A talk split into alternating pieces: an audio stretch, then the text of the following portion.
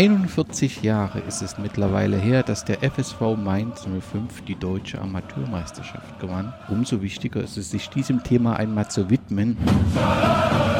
Nils Friedrich hat sich ganz enorme Arbeit gemacht und hat das Fanzine erstellt. Es war einmal und bespricht dort die Amateurmeisterschaftssaison, die letztendlich Ausgangspunkt für eine sehr erfolgreiche Entwicklung der Mainzer ist. Sehr intensiv und ich freue mich, dass ich Nils heute im Podcast begrüßen darf. Servus und Glück auf. Hallo und vielen Dank für die Einladung. Ich habe ein wenig recherchiert und dich in Verbindung mit einem Fanzine gelesen, der Mademann. Und das wird sehr positiv rezensiert. Nun ist es leider auf meinem Tisch bisher noch nicht gelandet. Was ist denn der Mademann? Ja, der Mademann ist äh, mein eigenes Fanzine, wo eigentlich nur ich mitarbeite. Ähm, das ist vor ja, sechs Jahren mittlerweile entstanden in so einer Phase, wo ich kein anderes Medium hatte, wo ich mich irgendwie austoben konnte, äh, was so den schriftlichen Output angeht. Und mir ist es eigentlich schon immer wichtig, irgendwie zu schreiben und hatte das auch in verschiedenen Gruppenheften äh, getan. Und äh, ja, 2017 hat es dann einfach gepasst und dann habe ich einfach mal angefangen. Und seitdem sind elf Ausgaben entstanden mit bis zu 180 äh, Seiten, in denen ich äh, rund um Mainz 05 äh, Spielberichte, aber auch Crown-Topping, aber rund um den Verein und immer mal wieder verschiedene Themenschwerpunkte beacker. Ich habe mal mir mal so die Aufarbeitung der Vereinsgeschichte von Vereinsseite vorgeknüpft, was da in meinen Augen falsch läuft.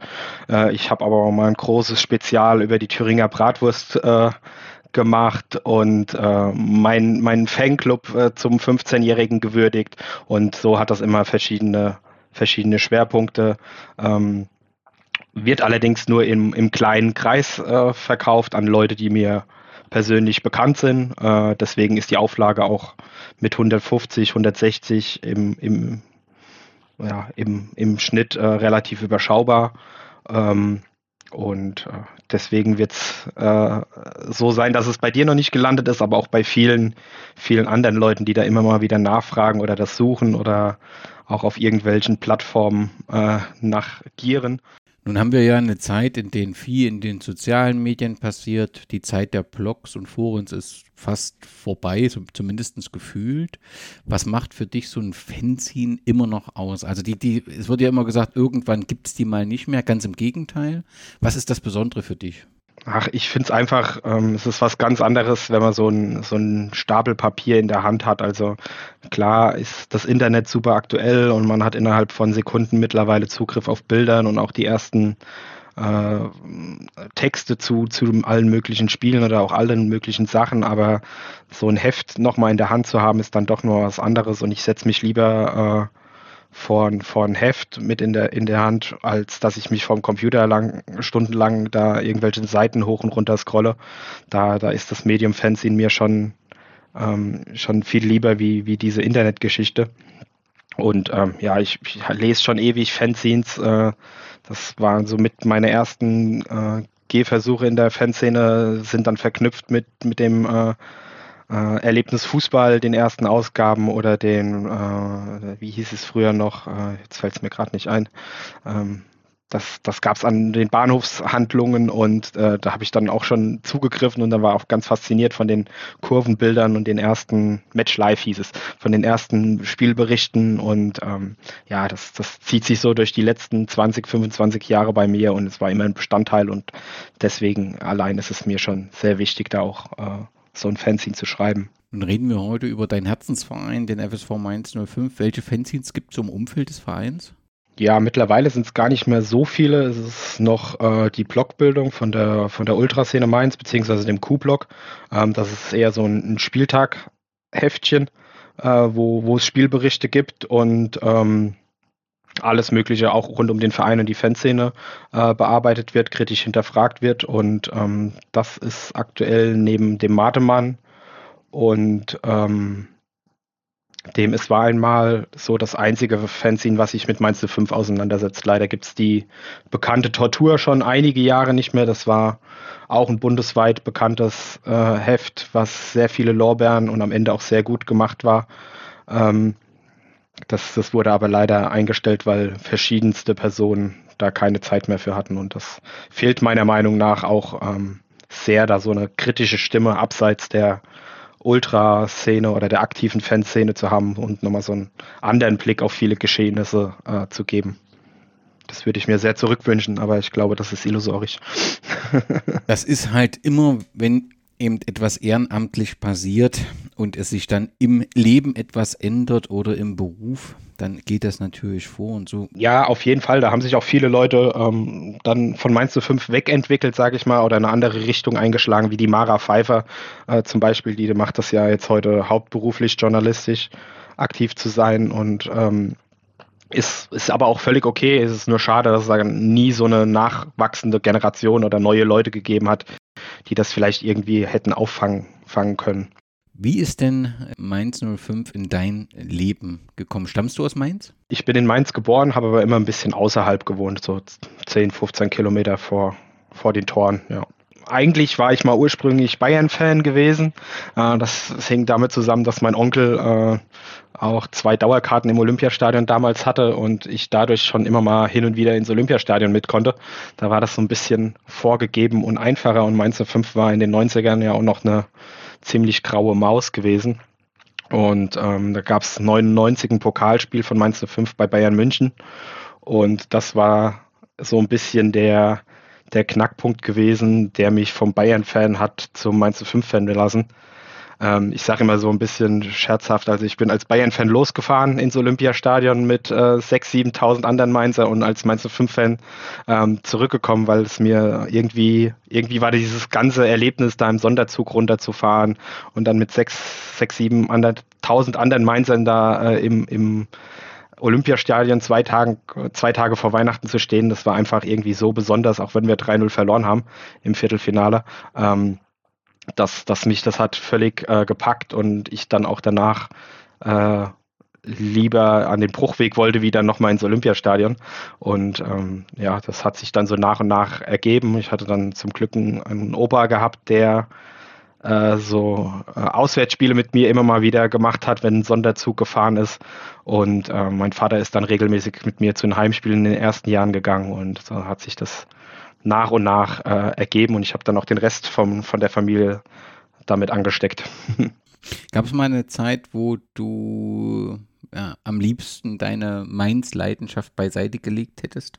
Ach, man hat, es ist glaube ich wie mit jeder Liebe, dass man immer mal schlechte Phasen hat und die gab es sicherlich, aber du kommst ja einfach nicht äh, nicht weg. Also da gibt es natürlich immer Momente, wo dich der Verein ankotzt oder auch vielleicht die Fanszene äh, dir Sachen nicht gefallen und du dich drüber aufregst, aber letztendlich bist du ja so eng damit ver, verwoben und verbunden und auch nach jetzt 20, 25 Jahren ähm, wird mir einfach nicht los, ist, ist, ist ja leider so.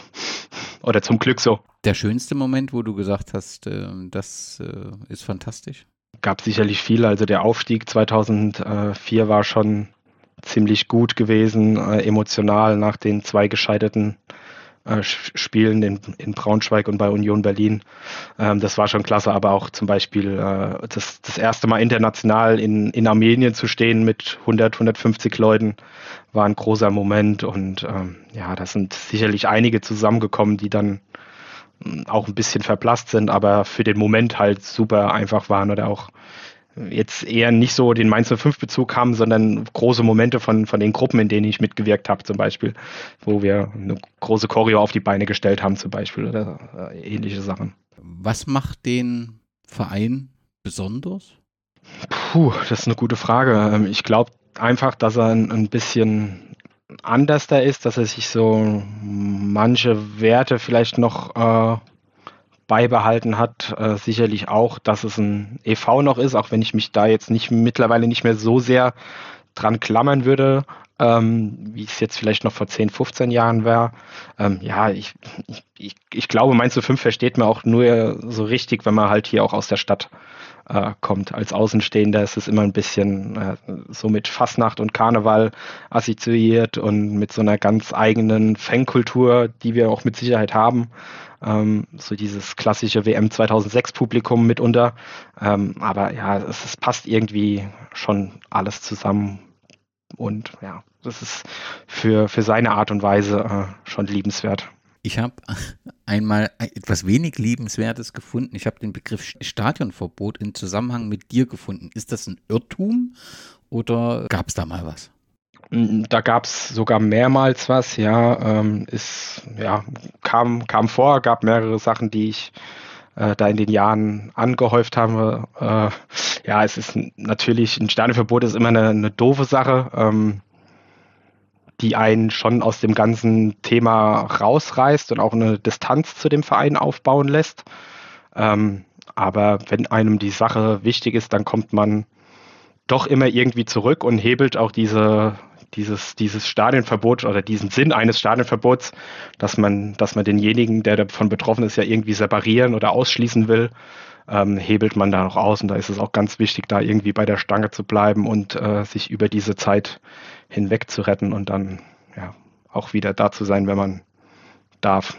Es scheint ja sehr wichtig zu sein, dass ähm, die Sozialarbeit rund um die Fans ähm, in Mainz möglich ist und auch ein Zuhause gewinnt. Du bist Schatzmeister oder warst äh, Schatzmeister äh, des äh, Vereins Freunde und Förderer des Fanprojekt Mainz. Ich verstehe es so, dass es um das Fanprojekt zu sichern und langfristig zu sichern, dass es da einen Verein gibt, der zusätzlich finanziell das Fanprojekt stützt. Ist das so? Genau, wir hatten vor ja, zehn Jahren ist es jetzt, glaube ich, her, das Problem gehabt, dass die, der Etat vom Fanprojekt äh, gekürzt wurde und wir vor der Problematik standen, dass eine Stelle hätte auch wegfallen müssen im Fanprojekt.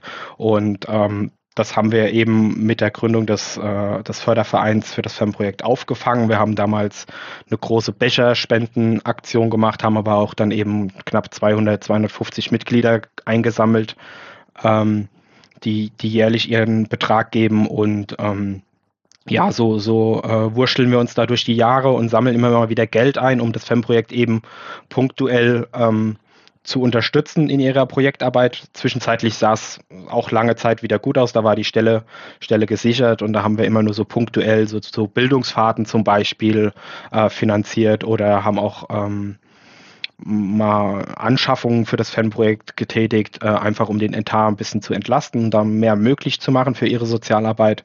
Und ähm, ja, da bin ich nach wie vor ähm, Schatzmeister von dem Verein und äh, ja, aktuell kämpfen wir wieder so ein bisschen, also sammeln wir wieder ein bisschen Geld ein, weil das FEM-Projekt eben wieder vor einer, vor einer Kürzung wahrscheinlich steht. Das ist ja immer so ein jährlicher Kampf um, um Gelder bei den, bei den FEM-Projekten, weil ja einfach äh, ähm, da auch die DFL sich oftmals äh, mit, ihrem, mit ihren Zuschüssen querstellt und nicht das gibt, was die, äh, die Fanprojekte eigentlich für ihre Sozialarbeit brauchen. Und gerade bei so einer großen Fanszene, wie es auch in Mainz mittlerweile ja ist, äh, brauchst du schon auf jeden Fall deine drei, vier hauptamtlichen Vollzeitstellen, sonst ist diese ganze Arbeit, die das Fanprojekt zu leisten hat, ähm, auch gar nicht möglich. Und äh, ja, da stehen wir so im Hintergrund und helfen auch immer gerne, gerne aus, wenn es wenn Not am Mann ist. Es ist eigentlich unfassbar, dass es so einen Verein, der ein Fanprojekt finanziell unterstützt, braucht. Ja, und äh, denn natürlich ist es wichtig, dass gerade bei so wachsenden Fanszenen, dass die ähm, sozial-pädagogische Betreuung da möglich ist. Aber es ist natürlich auch fantastisch, welche Arbeit ihr da ähm, leistet. Wie steht der Verein zum Fanprojekt? Gibt es dann ein gutes Miteinander?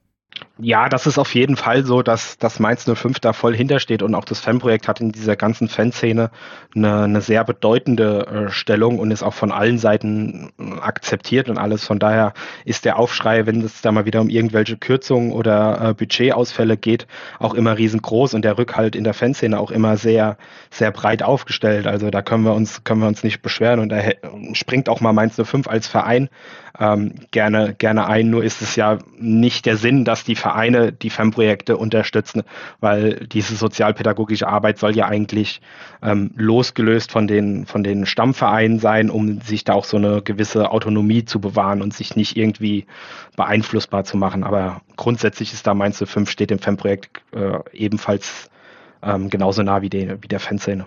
Nun magst du die Farben Rot und Weiß in Mainz sehr. In Thüringen, das hat das Vorgespräch gesagt, so, so, so, gar nicht. Und ein Hintergrund ist, ähm, dass es äh, die Aktion oder, oder der gemeinnützige Verein ist es, glaube ich, sogar Krautfending gibt, die maßgeblich von Verantwortlichen aus der Kurve in Jena etabliert wurde. Und ich glaube, ihr habt damit den, den, den Bau äh, für das Fanprojekt, also äh, dieses, dass das Fanprojekt ein Haus hat, beziehungsweise eine feste ähm, Adresse, das habt ihr, glaube ich, damit realisiert, oder? Genau, also vor sechs, sechs, sieben Jahren hatte das Fanprojekt die Möglichkeit, ein, ein Gelände, auf ein Gelände zuzugreifen. Ähm, das von seiner Lage und von seiner Beschaffenheit ideal für das, für das sozialpädagogische FEM-Projekt ist. Und ähm, wir standen halt vor der Herausforderung, dass wir knapp 150.000 Euro an Eigenmitteln aufbringen mussten, äh, um dieses Gebäude ähm, zu renovieren. Also das war der Eigenanteil, den das FEM-Projekt aufbringen musste zu den ganzen Zuschüssen, die es aus allen möglichen Töpfen äh, gab. Und ähm, wir wussten da lange Zeit nicht, wie wir 150.000 Euro zusammenkriegen sollen, weil das ja auch eine enorme, riesige Summe ist. Und ähm, irgendwie sind wir da durch Zufall mit den, mit den Leuten aus, aus Jena zusammengekommen, die dieses Crowdfunding ja gegründet hatten, um ihre Südkurve zu retten. Ähm, und das war für uns dann schnell der absolut richtige Hebel. Ähm, das, dieses Geld da zusammenzusammeln, auch wenn wir selbst als Team in Mainz nicht geglaubt hätten, dass das so gut äh, mit, diesem, mit diesem Tool funktioniert. Aber die, die Leute da aus Jena, die haben uns da sehr motiviert äh, und auch unterstützt und auch ähm, Rückenwind verpasst. Und das war echt eine, eine super Zusammenarbeit damals, die, die wirklich auch sehr viel Spaß gemacht hat, auch wenn das wenn das äh, über ein halbes, dreiviertel Jahr eine riesen, riesen Aufwand für die Leute war, das zu organisieren, zu begleiten und dann in den vier, fünf Wochen, äh, wo dieses, dieses Funding gelaufen ist, äh, auch mit Leben zu füllen, dass diese 150.000 Euro dann auch eben am Ende zusammengekommen beziehungsweise sogar übertroffen wurden. Das war schon arbeitsreich, aber auch sehr lehrreich und auch mit sehr vielen guten Momenten. Ich glaube, ihr, ihr wart so das dritte Projekt. Also ich kann mich erinnern, klar, die Südkurve, dann euer äh, Fanhaus und dann war es, glaube ich, auch der HFC Falke, die darüber ein äh, Projekt Ja, genau. Da, dazwischen kam nochmal diese Schlittenscheune in, oh, wo stand die? In Arnstadt, glaube ich, die da Geld drüber äh, sammeln wollten, aber das hat mit denen nicht ganz so gut funktioniert. Genau. Und dann kam als viertes Projekt nochmal der HFC Falke. Wer grundsätzlich auf so eine Aktion setzen will, kann der den Kontakt herstellen. Gibt es den Verein noch? Den Verein gibt es noch, da ist jetzt zuletzt ein bisschen die, die Arbeit eingeschlafen, weil sich kein so ein Folgeprojekt mehr angeboten hat. Aber äh, wenn da irgendjemand ähm, eine Idee hat oder Hilfe braucht, kann er sich da auf jeden Fall erstmal gerne melden und dann muss man halt gucken, wie das halt auch immer zusammen zusammenpasst. Ich würde auf jeden Fall die Internetseite in die Sendungsnotizen packen. Letzte Frage zu dir. Du bist Mitautor der Fußballfibel zum ersten FSV Mainz 05. Wie kam es dazu? Ich hatte sogar selbst mal mit dem Gedanken gespielt, äh, mich bei dem Frank Willmann zu melden und das äh, in die Hand zu nehmen und hatte das auch getan. Aber da hat er mir gesagt, äh, dass das für Mainz schon jemand übernommen hatte und das war die Mara Pfeiffer damals. Ähm, die aber ein ziemlich ähnliches Konzept äh, dann auf die Beine gestellt hatte, äh, wie ich es vorgehabt hätte. Ähm, von daher hat es gut gepasst und als sie mich gefragt hat, ob ich da mitschreiben will, war das auch gar keine, äh, gar keine Frage. Habe ich mich gerne beteiligt und äh, gerne meinen mein Text dazu beigetragen, neben, ich glaube, 10, 15 anderen Fans aus der Fanszene. Wenn jemand diesen Podcast hört und möchte sich mehr über den Mainzer Bundesligisten informieren, die Fußballfibel würdest du sicherlich empfehlen. Gibt es noch weitere, was du empfehlen kannst? Bücher? Ähm, gibt es in der Tat gar nicht so viele. Ähm, die Fußballfibel wäre eins. Dann gibt es, glaube ich, auch von der Mara Pfeiffer noch eins, zwei andere Geschichten, die sie gemacht hat. Also wenn man die mal googelt als Autorin, dann findet man eins, zwei andere Bücher, die sie gemacht hat und die sind auf jeden Fall auch immer wärmstens ans Herz zu legen. Das, was, was sie macht, hat immer Hand und Fuß und das passt sehr gut. Lass uns ein wenig über die Spielstätten der Mainzer reden. Du hast auf jeden Fall das Bruchwegstadion noch erlebt. Sag mal was zum Charakter, zur Stimmung dieses Stadions. Ja, das Bruchwegstadion war am Ende äh, zwar ein aus Stahlrohr zusammengeschustertes äh, Stadion, äh, und irgendwie ein Provisorium, aber ein sehr, sehr liebenswertes, weil es einfach von seiner Lage her zum einen schon äh, sehr besonders war, im, in einem Wohngebiet, äh, in Bahnhofsnähe, äh, sehr stadtnah. Und ähm, allein deswegen war es schon was Besonderes. Und ich glaube, mit seinem ersten Stadion verbindet man dann auch immer nochmal ganz besondere Momente. Und äh, gerade wenn man so die ersten 10, 12, 13 Jahre seines Fanseins da verbringt, ähm, wächst es einem schon, schon sehr, schon sehr ans Herz. Es war einfach auch sehr eng und durch diese Stahlrohrkonstruktion kam da auch so ein, schon so eine besondere Stimmung auch auf und äh, die 2000er oder Anfang der 2000er, das waren halt auch Jahre, wo dieser Verein in einer absoluten Euphorie mitunter auch äh, gelebt hat und da war die Stimmung auch einfach sehr gut gewesen. Das muss man schon, muss man schon so sagen. Und ähm, also ich glaube, jeden, der das erlebt hat, das Stadion eine längere Zeit, wird, wird davon schwärmen und würde es auch mit äh, Kusshand wieder, wieder eintauschen wollen. Aber ganz offensichtlich war es ja so, dass die Verantwortlichen, äh, bevor sie zum Neubau auf dem Feld, würde ich mal provokativ sagen, wenn kam, erstmal tatsächlich geprüft haben, können wir das Bruchwegstadion ausbauen. Also das war ein längerer Prozess.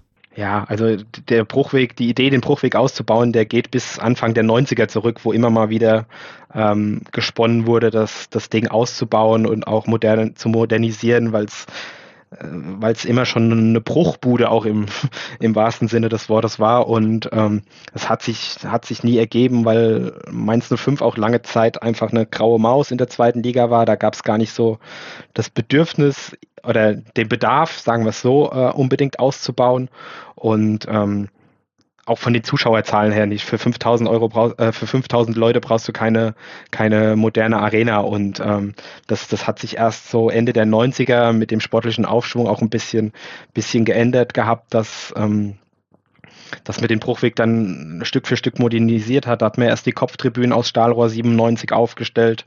Ähm, dann kam nach dem zweiten verpassten Aufstieg die neue äh, Gegengerade und die neue Haupttribüne dazu. Und ähm, man hat es schon geprüft, den Bruchweg auch noch weiter auszubauen, aus dem Stahlrohr dann Beton zu machen. Aber ähm, das war, äh, wenn man den Preis zum Neubau vergleicht, einfach äh, illusorischer Kostenaufwand. Und ich glaube, selbst wenn man das 2005, 2006 irgendwie hätte realisieren können, würden wir heute mittlerweile auch wieder ähm, an dem Punkt stehen, wo man über Neubau sprechen würde, weil es einfach die Rahmenbedingungen für so ein Bundesligastadion haben sich hier auch einfach enorm weiterentwickelt. Also Medienplätze, äh, man braucht VIP-Plätze, die wollen am liebsten vom Stadion parken und äh, keine Ahnung, Polizeianforderungen und was man alles braucht. Und das wäre da an dem Standort am Bruchweg ähm, leider äh, gar nicht möglich gewesen. So ehrlich muss man dann auch sein. Stimmt es, dass mal in der Diskussion war, ein gemeinsames Stadion mit dem SVW in Wiesbaden? Ja, das war, war eine Zeit lang im Gespräch gewesen, ähm, zu der Zeit, als äh, die Wiener dann auch äh, auf Stadionsuche waren oder auch über einen Neubau nachgedacht haben. Ähm, allerdings war das von Christian Heidel und Harald Strutz damals eher so ein Druckmittel gewesen, um die, die eigene Stadt mal aus ihrer äh, ja, wie soll ich sagen, Starre rauszuholen äh, und zu bewegen, da mal in die Pushen zu kommen. Und äh, weil das wäre ja natürlich ein absolutes Desaster gewesen, wenn das sportliche Aushängeschild dann auf die andere Rheinseite nach Hessen gegangen wäre. Auch wenn es in Mainz-Kastell gebaut wurde, aber faktisch wäre es Hessen und Landeshauptstadt Wies Wiesbaden gewesen. Das wäre natürlich äh, ein Dilemma gewesen und äh, da gab es dann damals auch eine große Demo, dass ein Stadion in Mainz unbedingt entstehen muss, eine Unterschriftenaktion. Und da wurde auch aus der Fanszene raus sehr viel mobilisiert, um, um das zu verhindern, war aber wohl äh, nur so eine Finte, um eben die Politik in der eigenen Stadt aus der Reserve zu locken, was ja zum Glück dann auch funktioniert hat. Genau, der Plan, wenn es dann eben diesen Plan gab, ging ja dann auf. 2011 wurde eine neue Arena, die immer wieder verschiedene Sponsoren im Namen hat, ähm, eröffnet. Ähm, wenn ich es richtig äh, verstanden habe, ist das etwas außerhalb der Stadt? Ja. Auch etwas äh, entfernt zum Fanprojekt. Wie ist denn die neue Arena? Ist es eben ja, modern, neu, fantastisch? Oder gibt es da auch so ein paar Abers? Ja, es ist modern, es ist neu, es ist größer als der Bruchweg, es, es ist schön rot. Ähm, ich glaube, innen ist es auch sehr individuell zu den anderen Neubauten äh, in, in Deutschland, dadurch, dass man halt vier eigenständige äh, Tribünen hat, dass der äh, Gästeblock auch hinterm Tor ist und nicht in irgendeine Ecke versteckt wurde. Ähm, wir haben sehr viel Platz, äh, manchmal vielleicht sogar zu viel Platz. Äh, also vielleicht ist das Stadion an sich ein bisschen ähm, zu überdimensioniert für unsere äh, Bedürfnisse. Ähm, und ja, es, neben allem Positiven gibt es auch Abers, ähm, aber es gab auch damals keine Alternative zu einem Neubau, so ehrlich muss man, muss man sein. Und äh, sicherlich wurden uns da ein paar, paar Sachen damals auch versprochen oder in Aussicht gestellt, die sich nicht so bewahrheitet haben. Und ähm, ja, die Lage ist natürlich auch definitiv so eine Sache. Man ist aktuell noch äh, draußen ziemlich auf dem Feld und das hat halt auch den Nachteil, dass das Stadion in so einer Kaltluftschneise für die Stadt liegt. Also so über dieses Feld wird die Stadt wohl durch den natürlichen Wind, durch die natürliche Windzirkulation mit äh, Frischluft äh, versorgt. Das heißt, es ist im Winter und im Sommer immer sehr windig und zügig. Ist im Sommer natürlich besser als im Winter, ähm, weil es im Winter gefühlt dann nochmal fünf bis zehn Grad äh, kälter ist, als es eh schon ist. Und ähm, ja, aber man hat es auch nicht geschafft, da drumherum so ein paar Sachen ähm, anzusiedeln oder ein bisschen heimischer zu machen. Das wurde auch lange verschlafen von Vereinsseite, ist aber auch ein bisschen dem geschuldet, dadurch, dass diese Grundstücke, die für das Stadion an sich und für die Parkplätze benötigt wurden, gerade so ähm, eingesammelt wurden von den Verkäufern, weil sich die Bauern, die den, denen die Felder dort gehört haben, auch lange Zeit gesperrt haben, was den Verkauf angeht und die, die Preise noch ein bisschen hochtreiben wollten und dann war das so auch so ein bisschen die Notlösung, wie es jetzt liegt. Eigentlich sollte es viel weiter zu dieser großen Hauptstraße liegen, äh, dem Europakreisel. Ähm, ja, jetzt ist es, steht's da. Es ist natürlich außerhalb, man braucht vom Bahnhof ein bisschen länger als zum Bruchweg. Ähm, allerdings hm, finde ich auch immer, bis man jetzt zu anderen Stadien gefahren sind, äh, an anderen Standorten nach Gladbach fährst du von einem Hauptbahnhof oder von diesem äh, Mönchengladbach-Reit auch Ewigkeiten zum Beispiel. Es ist, ich würde vom Gefühl her sagen, nicht weiter draußen, als es woanders da ist. Es, es liegt natürlich auf dem Feld, ja, am Stadtrand, ja, gut, ja, ist, kann ich verstehen, dass das ein großes Mango ist und es ist für uns auch oft ätzend, daraus zu, zu gondeln, aber ähm, ja, es ist, ist wie es ist, man muss, muss es nehmen und äh, ja. Wie funktioniert das fürs Fanprojekt? Das ist ja dann schon ein bisschen schwieriger, wenn man am Spieltag, nehme ich mal an, sind sie dann vor Ort, das Fanprojekt. Aber ähm, eigentlich ist ja rund um den Spieltag, dass man danach nochmal so Gespräche führt und so eigentlich ein wichtiger Tag. Wie wird das dann realisiert? Ja, das Fanprojekt hat ja auch im, im Stadion am Europakreisel seine Anlaufpunkte und ähm, hat sich damit, glaube ich, mittlerweile sehr gut arrangiert, wie es wie es ist. Und ähm, es gibt schon die Möglichkeit, wenn man will, auch zu dem Fanhaus zu gelangen nach dem Spiel, wenn es denn da nochmal offen ist. Ähm, es gibt jetzt auch sogar hin und wieder mal mit den, mit den Stadtwerken, die den Bus-Shuttle organisieren, einen extra Shuttle, der vom Stadion zu dem äh, Fanhaus fährt. Also man versucht sich da zu arrangieren und das stockt hin und wieder noch, aber ich denke, das klappt an sich schon ganz gut. Und wenn man nach dem Spiel zum Fanhaus will, dann kommt man da auch sicherlich irgendwie hin. Das klingt doch gut. Wie ist es stimmungstechnisch, was für die Fans immer wichtig ist? Schwer, äh, spielabhängig, äh, auch abhängig, wie die Leute drauf sind. Ähm, wie gesagt, es ist manchmal ein bisschen zu groß. Da haben wir dann auch oftmals mit zu vielen Gästefans äh, zu, zu kämpfen, gerade wenn es gegen große Vereine gibt und äh, äh, geht. Und ja, also ich denke, es ist schon besser geworden und auch eine Entwicklung da. Allerdings ist noch noch einiges an Luft nach oben, ohne Frage. Wir werden eine, eine wichtige, ein wichtiges Ereignis aus der Geschichte des FSV Mainz gemeinsam besprechen. Trotzdem will ich einen kleinen Überblick äh, geben. Und da kommen wir natürlich nicht umher, über die wichtigen Persönlichkeiten ähm, zu reden. Und ein paar habe ich herausgesucht und will einfach mal wissen, wie der Name jetzt im, im, im Mainzer Umfeld äh, geprägt ist, was damit verbunden wird. Und für mich an Nummer eins ist ganz klar Trainer Wolfgang Frank. Ich nehme mal an, dass der auch ja, im Mainzer Umfeld sehr verehrt wird. Ähm, ja, Wolfgang Frank hat so eine ganz spezielle ähm, Stellung mittlerweile in Mainz. Also ich glaube, lange Zeit wurde sein Wirken hier gar nicht so sehr wertgeschätzt, wie es mittlerweile der Fall ist. Einfach da ein Großteil der heutigen Zuschauer diesen, diesen Mann als Trainer oder äh, in Beziehung mit Mainz 05 gar nicht erlebt hatte. Seine zwei Stationen waren ja Mitte, äh, ja, Mitte der 90er gewesen und da war ja auch die Zuschauerzahl noch äh, überschaubar, aber mittlerweile weiß man, glaube ich, schon, was man an dem Mann hatte und das wird auch von Seiten Christian Heidel auch immer wieder erwähnt und auch von, von Vereinsseite auch gewürdigt, dass Wolfgang Frank so der war, der diesen Verein Mitte der 90er äh, so ein bisschen wach geküsst hat und auch ähm, eine gewisse Weise ähm, herausgefordert hat. Also ähm, er hat nicht nur zweimal, glaube ich, vom Abstieg in die dritte Liga gerettet, sondern hat auch äh, dieses ganze Umfeld äh, versucht auf, äh, auf links zu drehen und ist, glaube ich, mit seinem Engagement auch oftmals ähm, da ein bisschen an seine Grenzen gestoßen. Er wollte oftmals zu viel äh, was gar nicht an seinen Stationen, also auch mal abgesehen von Mainz, möglich war. Also er war in vielen Punkten seiner, seiner Zeit äh, sicherlich voraus gewesen und ähm, dieses Bewusstsein dafür, was der alles gemacht hat und was der für Ideen hatte und äh, auch abseits des Feldes, er wollte dann äh, auch den, den Bruchweg äh, modernisiert haben, weil er wusste, dass das sowohl für die Spieler wichtig ist, als auch für das Umfeld, dass mehr Komfort, mehr Zuschauer zieht, äh, mehr Zuschauer, bessere Unterstützung, äh, bessere Unterstützung, besseres sportliche Abschneiden äh, bedeutet und hat dann einen Stadionausbau gefordert und ist da jetzt bei Christian Heidel und Harald Strutz damals nicht direkt die offenen Türen eingerannt und weil die halt auch erstmal gesagt haben, ja, für diese drei, vier, 5.000 Zuschauer, die hier kommen, brauchen wir nichts Größeres. Da ist der Bruchweg völlig, völlig ausreichend. Und ich glaube, er hat da auch ähm, oftmals ein bisschen, vielleicht ein bisschen zu schnell resigniert und zu schnell so ein bisschen beleidigt gewirkt, was ihm dann auch so ein, so ein bisschen negatives Image verpasst hat.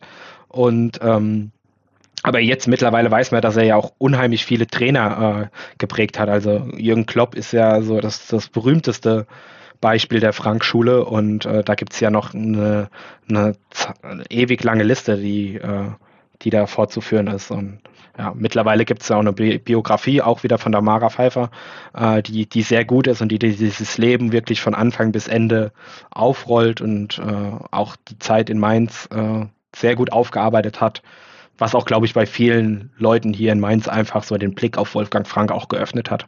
Und mittlerweile heißt ja auch, dass das Trainingszentrum ist nach ihm benannt und ähm, ja, ich glaube, der wird hier schon mittlerweile gut gewürdigt, ja. Ein sehr beeindruckendes Werk von Mara Pfeiffer. Auch hier würde ich den Link nochmal in die Sendungsnotizen packen. Und wir haben natürlich über Wolfgang Frank dann auch wieder die Verbindung nach Jena, der glaube ich von 2010 bis 2011 dann auch Trainer ja, genau, ja, in Jena stimmt. war. Den, ja. zwei, den, zweiten Namen hast du schon gesagt, nämlich Jürgen Klopp, der sehr äh, gesagt hat, dass Wolfgang Frank ihn sehr geprägt hat. Ich nehme an, Jürgen Klopp ist insbesondere durch seine direkte Verbindung auch rund um den Aufstieg, das ist so ein Trainerheld in Mainz. Ja, also äh, dass dem hier noch kein äh, Denkmal gebaut wurde, ist, ist alles, aber ist, glaube ich, auch nur eine Frage der Zeit.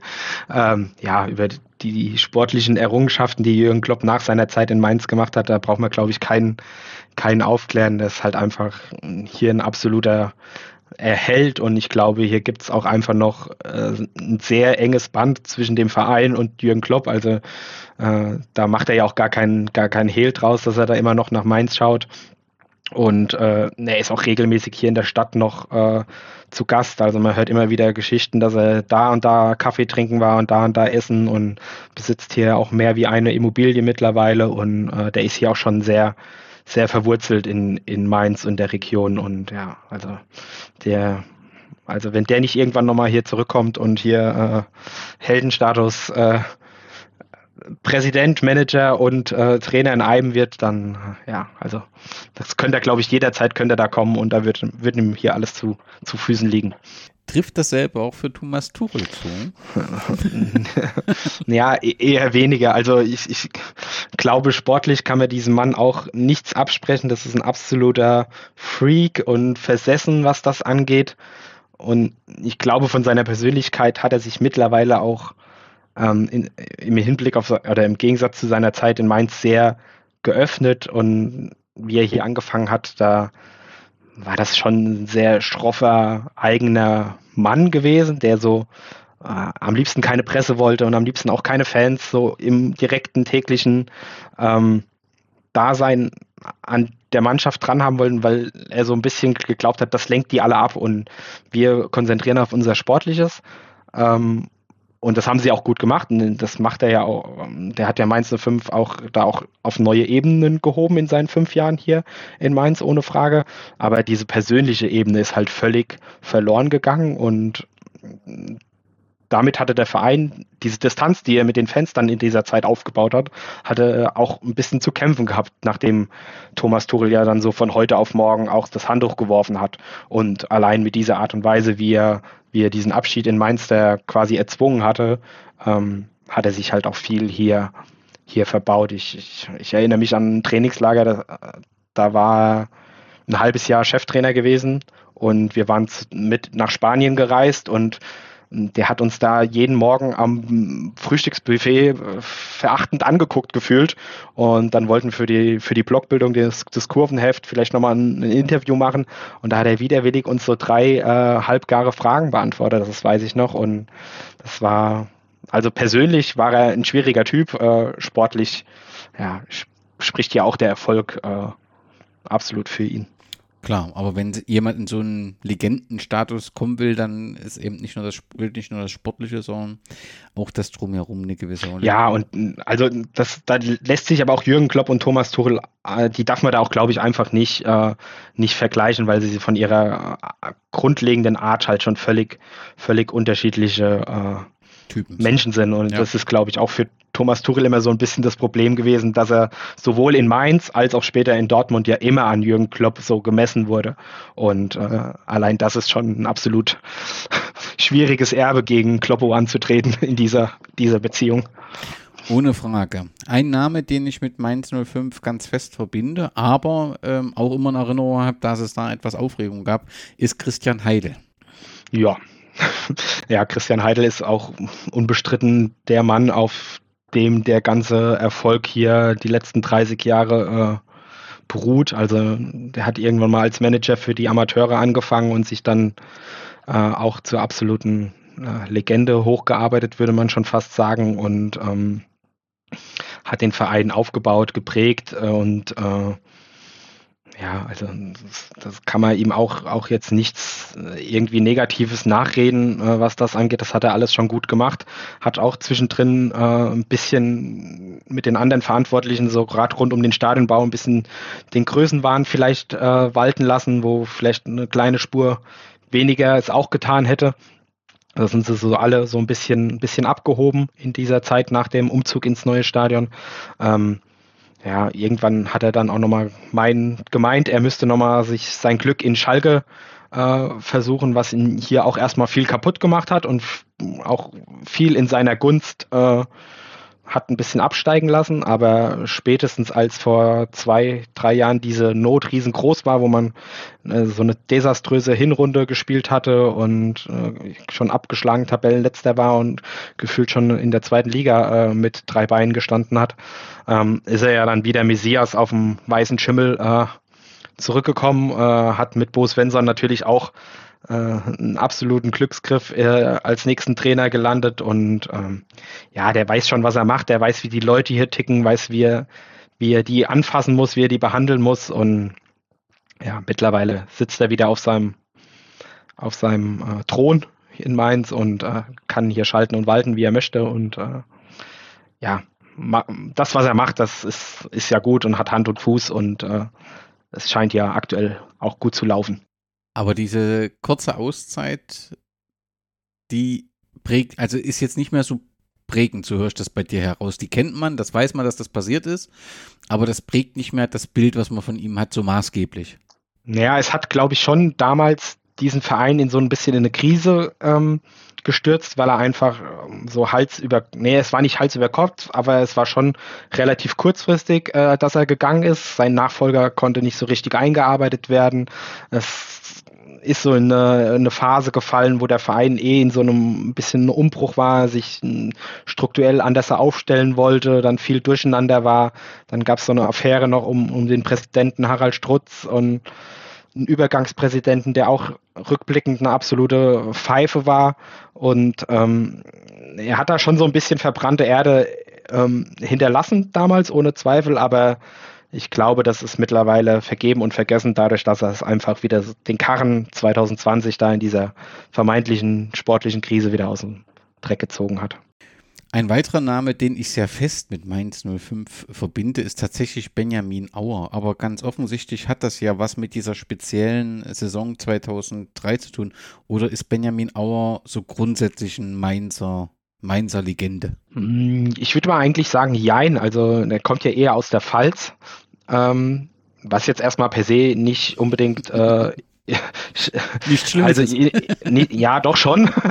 Aber ähm, was ihn jetzt nicht den Weg zur Vereinslegende ähm, verbauen würde. Ähm, Benjamin Auer kam, kam aus Gladbach, äh, war so irgendwie das, das ewige Talent, ein bisschen gefühlt übergewichtig, klein, so ein typischer Strafraumstürmer, wie es damals halt so war, vorne rumgestanden, auf die Bälle gelauert und ähm, ja, der kam halt so in, wie es ganz viele andere auch taten, so in die Arme von Jürgen Klopp, der ja dann so ein bisschen für viele junge Leute, Spieler damals so die, die Vaterfigur auch war. Der hat ihn in den Arm genommen, hat ihn gut zugeredet. Äh, Klopp ist ja eh so ein super Motivator, super Former für eine Gruppe oder eine Mannschaft, also was so die Dynamik angeht. Und ähm, es hat dann, glaube ich, in dieser Zeit für Benjamin Auer auch einfach alles ähm, hier gepasst. Und dann hat er in dieser Zeit so die, die beste Zeit seines Fußballerlebens, glaube ich, gehabt. Und ähm, aber dass er man, man weiß schon um seine Leistung damals, aber dass er so diese absolute, diesen Legendenstatus hat, wie dann später andere erreicht haben, das, das ist eigentlich nicht so der Fall. Der Name Marco Rose, den hätte ich tatsächlich überhaupt nicht mit Mainz 05 in Verbindung ähm, gebracht, aber ist offensichtlich ja zweimal mit 05 ähm, aufgestiegen in die Bundesliga und ich habe gelesen, er wäre bei Fans und Mitspielern ähm, beliebt. Trifft das zu? Hm, auch hier wieder würde ich ein Jein sagen. Also ich glaube, Margot Rose war schon eine sehr große Identifikationsfigur, hat sich allerdings mit seinem äh, Gang erst nach Salzburg und dann später nach äh, Leipzig dann auch vieles verbaut. Und äh, ich würde sagen, dadurch hat er jetzt hier nicht mehr so diesen Legendenstatus, den er vielleicht haben hätte können, wenn, wenn seine Karriere da als Trainer vielleicht anders da verlaufen wäre. Der Name Guido Schäfer ist gerade im Osten der Republik äh, sehr präsent. er ist äh, Chefreporter der Leipziger Volkszeitung und man hat das Gefühl, er ist inniger Fan von ähm, äh, Raba ähm, Leipzig. Aber nein, er ist Journalist und Chefreporter. Das kommt manchmal so nicht ganz so deutlich. Ist auf jeden Fall provoziert damit auch und man hat das Gefühl, es ist eine große Identifikation sowohl mit Leipzig da, aber es wird auch sehr häufig die eigene Vergangenheit bei Mainz 05 ähm, erwähnt. Spielt der Name in Mainz, offensichtlich waren es 307 Spiele, das äh, steht zumindest in einzelnen Texten, spielt Guido Schäfer in Mainz eine Rolle? Das hat mich auch überrascht, dass das 307 Spiele waren, als ich das gelesen hatte in dem Skript. Ähm, ja, also der war über Jahre ein Leistungsträger, er kommt hier aus Mainz. Äh, ja, besticht natürlich mit seinen äh, vielen Geschichten äh, abseits des Platzes hauptsächlich, äh, nimmt da ja auch kein äh, Platt vor den Mund, aber ich glaube, der ist Ende der 90er, Anfang 2000 ist der schon nach Leipzig und äh, ist ja sicherlich irgendwie ein, ein, Original, weil er ja auch kein Blatt vor den Mund nimmt und die Geschichten auch gerne ausschweifend erzählt und äh, aber ich glaube, viele Leute, weil sie ihn auch einfach nicht als Spieler gesehen haben, haben zu ihm auch keine größere Verbindung. Und ja, wie du sagst, äh, dadurch, dass er ja da Haus- und Hofberichterstatter in Leipzig ist und äh, wahrscheinlich auch Fan Nummer eins, äh, für mich persönlich schwer. Verstehe ich. Ansgar Brinkmann, auch das war für mich aber äh, eine neue Information, dass er tatsächlich dann äh, zwei Jahre lang äh, in Mainz äh, aktiv war, zwischen 1993 und 95. Ich nehme an, er ist, ja, also ja, nicht abwertend gemeint, aber in der ganzen Mainzer Geschichte eher eine Randnotiz. Ja, das ist definitiv so. Ich glaube, das ist für ihn auch eher eine Randnotiz, dass er hier zwei Jahre in Mainz gespielt hat. Ähm, hat halt abseits des Platzes auch super mit Guido Schäfer äh, harmoniert und äh, auch mit noch zwei, drei anderen äh, Mitspielern, die wohl allesamt keine Kinder von Traurigkeit in dieser Zeit waren. Ähm, aber ja, der, solange es auf dem Platz irgendwie funktioniert hat und am Ende der Klassenerhalt äh, hier in Mainz zu Buch stand, waren alle zufrieden und dann konnten die hier auch machen, was sie wollten. Und den letzten Namen, den ich noch gefunden habe und beachtenswert fand, ist André Schüle, dass er mit äh, Mainz 05 A-Jugendmeister ähm, geworden ist und äh, somit eben, ja, zum Erfolg äh, der Mainzer Jugend beigetragen hat. Das fand ich sehr beachtlich. Ja, es ist jetzt kein so allzu großes Eigengewächs. Er kam ja irgendwann, glaube ich, mit 16 oder so aus Ludwigshafen ähm, nach Mainz, hat dann aber seinen Weg hier in Mainz gemacht, auch eingeschlagen wie eine Bombe. Äh, A-Jugend dann direkt im, im Bund, in der Bundesliga äh, bestanden, dort auch ja regelmäßig getroffen und äh, da mit dem Adam Scholloy und dem Louis Holtby ja ein Dreigestirn gebildet, was super funktioniert hat in der einen Saison. Und ähm, ja, ist für viel Geld nach Leverkusen gegangen damals. Äh, und ich glaube, an keinem anderen hat Mainz 5 insgesamt so gut äh, verdient, weil sie bei jedem Weiterverkauf auch immer nochmal äh, entweder beteiligt waren, weil Christian Heidel das äh, entsprechend gut ausgehandelt hatte, ähm, aber auch diesen Prozentsatz für die Nachwuchsförderung immer bekommen hat und bei den Millionensummen, die André Schüle ja im Laufe der Jahre immer wieder gekostet hatte, ähm, kamen da schon einige Millionen zusammen. Gibt es irgendeinen Namen, den ich vergessen habe und der auf jeden Fall mit Mainz 05 in Verbindung brachte. Sicherlich, ich habe ja viele Namen vergessen, weil das in, in, der langen Geschichte, aber irgendetwas herausragendes im positiven oder neg negativen äh, Sinne, was dir jetzt sofort einfällt, was hier nicht mit aufgetaucht ist. Ja, also ich denke auf jeden Fall Nicole Genoweski muss man da äh, nennen, der ähm, nach dem Bundesliga-Aufstieg aus, aus Aue kam und äh, auch lange Zeit trotz größerer Angebote nie den Verein gewechselt hat, ähm, der immer die Knochen hingehalten hat, äh, in einem Spiel mal zwei Eigentore gemacht hat, aber dann auch im gleichen Spiel zwei geschossen hat und äh, gelbe Karte nach gelbe Karte gesammelt hat und äh, den die Leute hier wirklich verehrt haben und auch noch nach wie vor verehren und der auch so einer der wenigen Personen oder Spieler war, der ein, ein großes Abschiedsspiel bekommen hat, übrigens im Rahmen der Crowdfunding-Kampagne auch. Und äh, ja, also der ist, der ist eine absolute Legende. Nico Bungert könnte man auch nennen, äh, kam aus Offenbach nach dem äh, ersten, nach dem Bundesliga-Abstieg und auch seitdem den Verein nicht mehr verlassen und ist mittlerweile auch im, im Verein als Offizieller tätig und äh, ja, so die, diese zwei Namen, Dimo Wache vielleicht noch als, als Torhüter, der sehr prägend war über viele Jahre, auch nie gewechselt ist, trotz Angebote aus äh, von höherklassigen Vereinen oder auch aus dem Ausland. Ähm, das wären noch so drei Namen, die mir so ganz spontan einfallen, aber sicherlich fehlen da auch noch einige.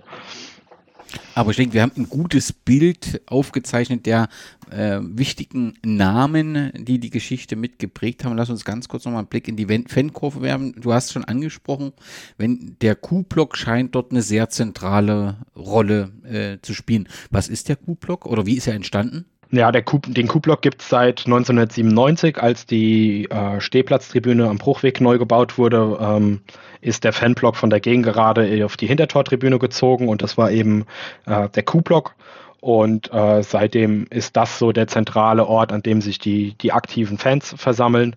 Und ähm, ja, vor ein paar Jahren hat man sich diesen Begriff auch so als ja, zentrales Sammelbecken ähm, als Name für so ein zentrales Sammelbecken der, der aktiven Fans und Ultras ähm, gegeben. Das heißt also, den Q-Block als solches gibt es heute nicht mehr in dem neuen Stadion. doch, doch, den, den, den gibt es schon noch. Ähm, der ist auch nach wie vor der Fanblock äh, Nummer eins, sag ich mal. Also dieser Stadionplan aus dem Bruchweg wurde quasi eins zu eins auch ins neue Stadion umgesetzt, ist nur größer und ist weiterhin der Fanblock und ähm, ist nur so auch als Begriff, äh, als, als Sammelbecken. Mit welchen Fangruppen versteht man sich in Mainz besonders gut? Äh, in Deutschland ist es auf jeden Fall äh, mit der Kohorte aus Duisburg. Ähm, das sind auch Beziehungen, die schon ein paar Jährchen älter waren, zwischenzeitlich mal eingeschlafen sind, aber äh, zu denen man mal wieder zurückgefunden hat und die auch ähm, ja mittlerweile ähm, sehr ausgiebig äh, gelebt werden und ähm,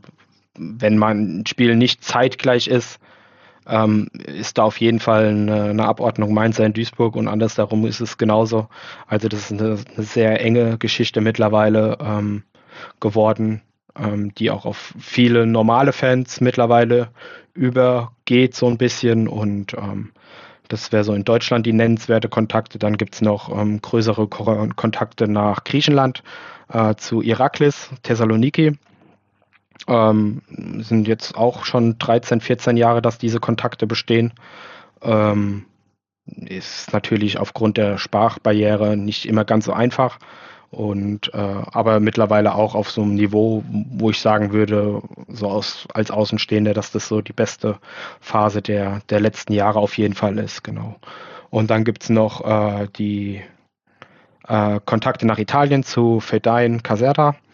Ähm, ähm, die gibt es auch jetzt acht, neun Jahre mittlerweile und ähm, sind so während Corona ähm, vielleicht ein bisschen eingeschlafen, aber blühen jetzt auch mittlerweile wieder ziemlich auf. Und ein angespanntes Verhältnis gibt es mit großer Wahrscheinlichkeit zu Frankfurt? Ja, es ist je nachdem, wen du, wen du fragst. Gar die, die Älteren würden dir wahrscheinlich eher vielleicht sogar Mannheim und Saarbrücken als traditionelle Gegner sagen. So diese Generation von mir, so um die 2000er dazugekommen. Für die ist es vielleicht eher der FCK aus Kaiserslautern. Ähm, die Jüngeren vielleicht zur Eintracht Frankfurt. Ähm, auch wenn dieser Gegner einfach auch für uns äh, viel zu übermächtig ist und äh, ja, ich glaube, mit denen braucht man sich jetzt nicht unbedingt anlegen. Gut, dann lass uns ein wenig, um zur Amateurmeisterschaft zu kommen, über die wir ja eigentlich sprechen wollen, äh, kurz in die Geschichte äh, gucken. Was ist so über die Gründung bekannt? Also klar ist, äh, das Jahr 1905 äh, spielt da eine zentrale Rolle. Gibt es da Informationen, wo das passiert ist und welchen Zusammenhang? Ähm, ja, ein paar Informationen gibt es, ähm, wobei das Datum, wann der Verein genau gegründet wurde, nicht ganz so eindeutig ist. Die Vorkriegsquellen benennen immer den 27.03. Ähm, nach dem Krieg taucht auf einmal der 16.3. auf, der auch heute als Gründungsdatum genutzt wird. Ähm, allerdings ist nicht klar, wie diese Verschiebung ähm, zustande kommt. Ähm, es gibt so die, die These, dass es ganz profan ist, da beide Zahlen nebeneinander liegen oder alle vier Zahlen nebeneinander liegen, dass sich einfach in irgendeiner Abschrift mal äh, vertippt wurde und aus dem 27. dann der 16. wurde. Ähm, wenn man sich so die alte Schreibmaschinentastatur auch anschaut, würde das ganz gut passen. Ähm, das ist so eine kleine Legende über den Gründungsdatum. Ähm, wurde, glaube ich, von, von acht oder neun jungen Männern in einem Café in der äh, Mainzer Innenstadt gegründet, das es heute leider so nicht mehr gibt. Ähm, war am Anfang ein loser Zusammenschluss. Die haben sich selber auch erstmal so den Arbeitstitel Wildes Gebilde auch gegeben, weil sie eben noch keine Struktur, noch keine Satzung äh, hatten bei ihrer Gründung. Und äh, das kam erst so ein knappes halbes Jahr ähm, später durch Eugen Salomon, der sich da sehr um Statuten und auch die Anmeldung beim Verband, beim Süddeutschen Fußballverband damals ähm, gekümmert hatte und ähm, der ja auch heute noch so ein bisschen aufgrund seines jüdischen Glaubens und aufgrund so, da es die einzige Person ist, dessen Leben ähm, so aufgearbeitet wurde, so zent eine zentrale Rolle spielt. Ähm, ist der halt so ein bisschen dieser, dieser Anker und wurde auch dann der erste Vorsitzende äh, im, im Herbst äh, 1905. Und äh, ja, im Sommer, Sommer des Jahres äh, fanden schon so die ersten Fußballspiele statt gegen andere Vereine hier aus dem Stadtgebiet und ähm, ja, so, so kickte man so die ersten Jahre vor sich, vor sich hin und ähm, ja, war so, so mäßig erfolgreich, war zwar immer so die sportliche Nummer eins in Mainz, aber überregional hat man, hat man da auch nichts gerissen, hatte hin und wieder mal einen größeren Testspielnamen zur, zur, äh, zu Gast gehabt und äh, ja, so, so wurstelte man sich so durch die ersten, ersten Jahre. Weil du den Namen gerade angesprochen hast, Eugen Salomon war äh, Jude und äh, ist in Zeiten der Nazi-Herrschaft ermordet worden. Ähm, Gibt es da rund um Mainz 05 ähm, eine Kenntnis und Bewusstsein, das aufarbeiten zu müssen? Passiert das durch die Fans? Ähm, wie, wie, wie guckt man sich diese Zeit an? Also wird da intensiv recherchiert? Nee, leider ist das überhaupt nicht der Fall. Man weiß zwar um seine jüdische Vergangenheit und dass es da neben Eugen Salomon auch noch mehrere Leute äh, oder Menschen gegeben haben muss, Allerdings ähm, hat sich da irgendwie aus irgendwelchen Gründen noch nie jemand intensiver mit auseinandergesetzt und sich hingesetzt und das mal versucht aufzuarbeiten. Und das ist auch immer so ein bisschen meine Kritik an Mainz 05. Die hätten mittlerweile locker die finanziellen Möglichkeiten, das mal irgendwie in Auftrag zu geben. Ähm, die Quellenlage ist sicherlich in Mainz sehr schwer, was das Thema angeht, weil es eben kein Vereinsarchiv gibt, weil es keine ähm, Mitgliederlisten mehr gibt. Aber ich bin mir relativ sicher, äh, und das haben auch so meine ersten Recherchen ergeben, dass es da viele Ansatzpunkte gibt, denen man mal nachgehen könnte. Und da würde man mit Sicherheit ähm, einiges finden. Stattdessen wird sich so ein bisschen immer hinter, hinter Eugen Salomon versteckt, der so dieses, ja, ohne das jetzt abwertend zu meinen, so als, als Vorzeigeobjekt immer, immer hingestellt wird. Äh, und äh, um den sich schon viel dreht und der auch wichtig ist in, in seiner äh, Stellung, die er mittlerweile bekommen hat und auch von den Fans gewürdigt wird äh, zu zahlreichen Anlässen. Aber mir persönlich ist das einfach ähm, zu wenig, weil ich gerne wissen würde, was da, was da vielleicht noch abseits dieser, dieser Person war. Und da muss es, muss es was geben. Ja, und das ist ja dann auch äh, sehr spannend, weil natürlich oft sowohl Täter als auch Opferperspektive in einem äh, Verein zu finden sind. Und deswegen lohnt sich da die Recherche und lass nicht nach bei dem Fordern danach. Ich mache einen großen Sprung, weil wir eben die Geschichte nicht im Detail besprechen können, sondern um so ein bisschen ja, ein Gefühl zu entwickeln, wie die Situation in Anfang der 80er Jahre in Mainz 05 war, habe ich gefunden, dass in den 70ern offensichtlich Plendax als erster Großsponsor eingestiegen ist. Ich hab, weiß nicht, ob es da eine, Werbung auf dem, auf dem äh, Trikot gab, aber offensichtlich sorgte Blendax für einen wirtschaftlichen Aufschwung. Ist, die, ist das Unternehmen in, in Mainz oder Umgebung beheimatet? Genau, das war in Mainz äh, zu Hause, schon seit den Anfang, den 1900er Jahren. Ähm, war ja einer der größten Produzenten für äh, Hygieneartikel und vorrangig Zahnpasta. Blendamed äh, ist ja sicherlich das berühmteste Produkt, was aus ihrer äh, Produktion kam und war dann auch zeitweise Europamarktführer, hatte seinen Hauptstandort in Mainz und ähm, da kam dann irgendwann, wurde dieser Deal eingefädelt vom Oberbürgermeister Fuchs, äh, dass Blendax da bei Mainz einsteigt, viel Geld rein investiert, beziehungsweise den, den Spielern die Arbeitsplätze äh, zugeschustert hat, wo sie nur wenig arbeiten mussten, um sich äh, voll auf den Fußball zu konzentrieren. Und ähm, mit, mit der Aussicht und auch sicherlich mit der Aussicht auf gut verdienende Arbeitsplätze wurden da einige Spieler nach Mainz äh, geholt und ähm, sehr viel auf diese Blendax-Karte ähm, gesetzt, ja die ja offensichtlich auch funktioniert hat, weil ohne dem Verein zu nahe zu treten, er tauchte jetzt überregional oder bundesweit äh, nicht auf. Und dann in den 1974 gelang plötzlich äh, die Qualifikation zu einer damaligen zweigleisigen zweiten Bundesliga. Und zwei Jahre später, 1976, war offensichtlich der erste FSV Mainz 05 der erste Verein, der aus wirtschaftlichen Gründen freiwillig auf die Zweitliga-Lizenz verzichtete und sich entsprechend München zurückzog.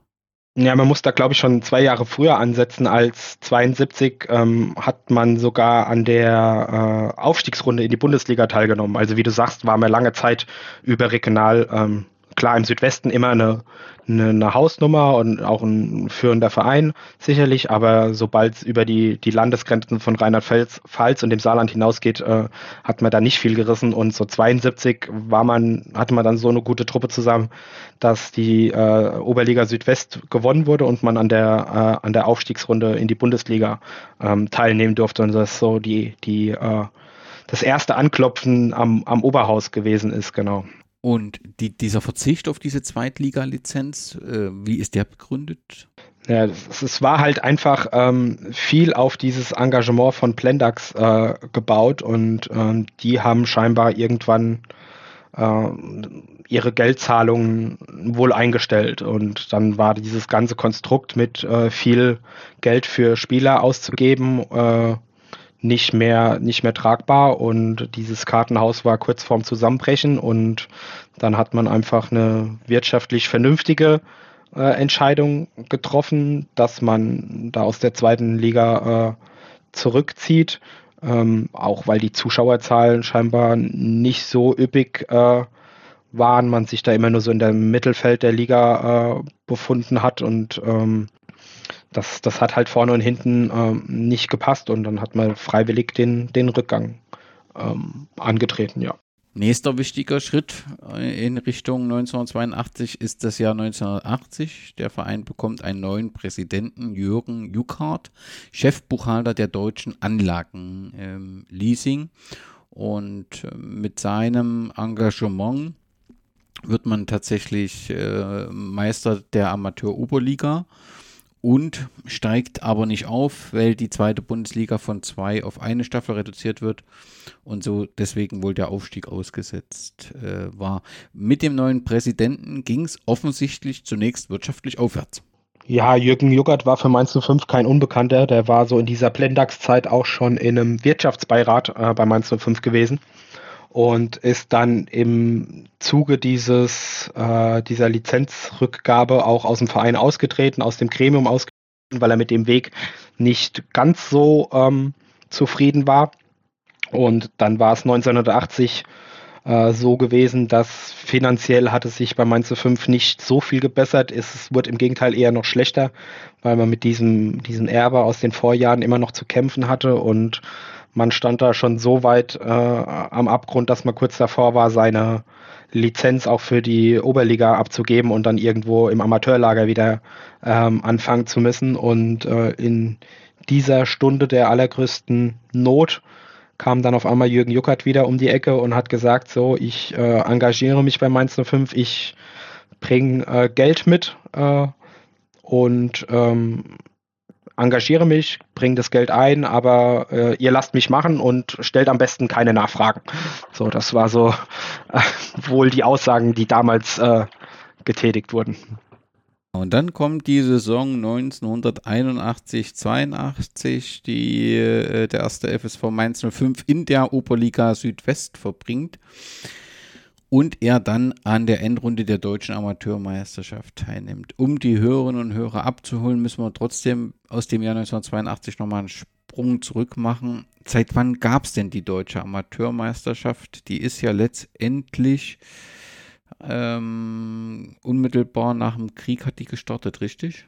Genau, Anfang der 50er Jahre müsste die das erste Mal ähm, ausgespielt worden sein ähm, und hat dann ähm, im Laufe der Jahre auch mehrmals den, den Modus geändert. Also da haben dann die Gewinner von den Oberligen mal mitgespielt, so ganz genau ähm, bin ich da auch nicht im Thema.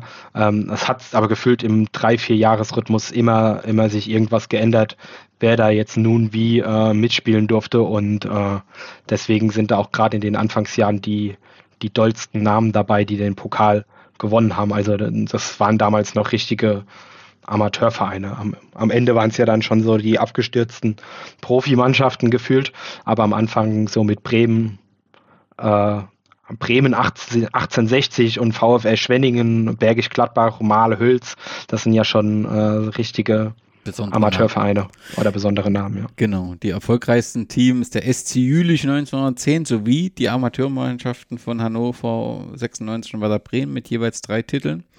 Und was mir komplett neu war, ist, dass es das bis 1998 gegeben hat. Und äh, tatsächlich äh, Tennis Borussia Berlin der letzte Gewinner ist, ich das dann gar nicht mehr so bewusst wahrgenommen habe. Aber es gab mal eine Zeit lang, ich weiß nicht, ob du das auch mitbekommen hast, äh, dass man tatsächlich überlegt hat, ob man das wieder neu einführt, ähm, die deutsche Amateurmeisterschaft. Und jetzt ohne zu tief in das Thema zu gehen, so grundsätzlich mit der Entfernung natürlich des Profibereichs vom Amateurbereich, so ganz verkehrt ist der Gedanke nicht zu überlegen, kann es nicht auch einen deutschen Amateurmeister geben?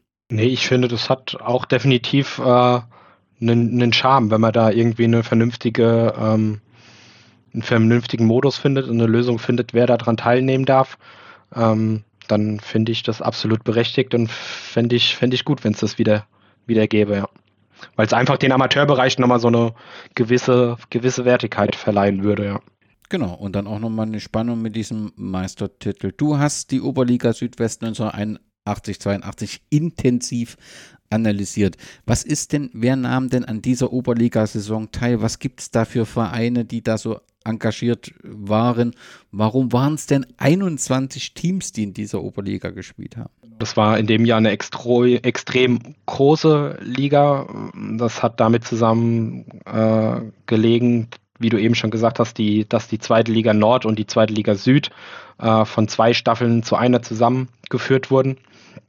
Und das hatte zur Folge, dass, ähm, dass einige Vereine äh, von oben runterkamen und äh, durch die Aufsteiger beziehungsweise die, äh, die Vereine, die eh in der, in der Liga waren, äh, ergab sich dann ähm, eine Anzahl von 21 Mannschaften.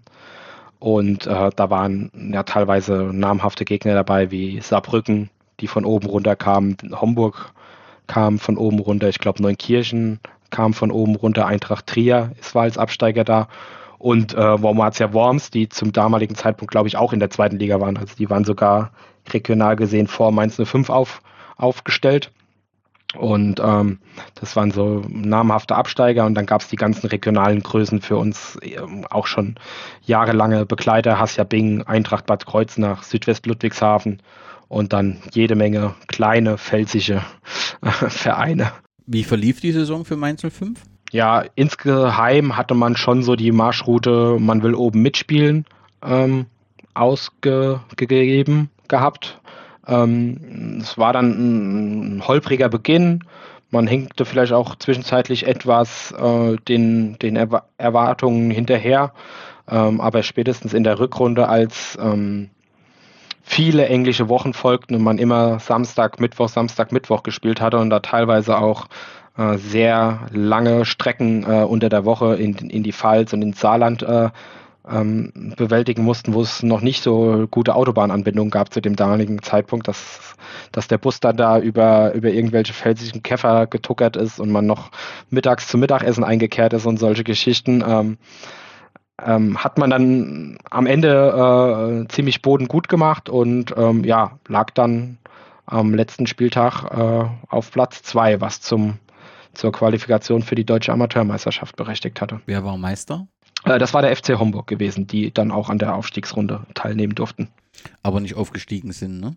Äh, ich glaube nicht, nee. Wenn man so den Zuschauerschnitt anschaut, in der Saison Saarbrücken mit knapp 4000, Homburg 2000, Trier 1700, Pirmasens 1,6 und Mainz 1300.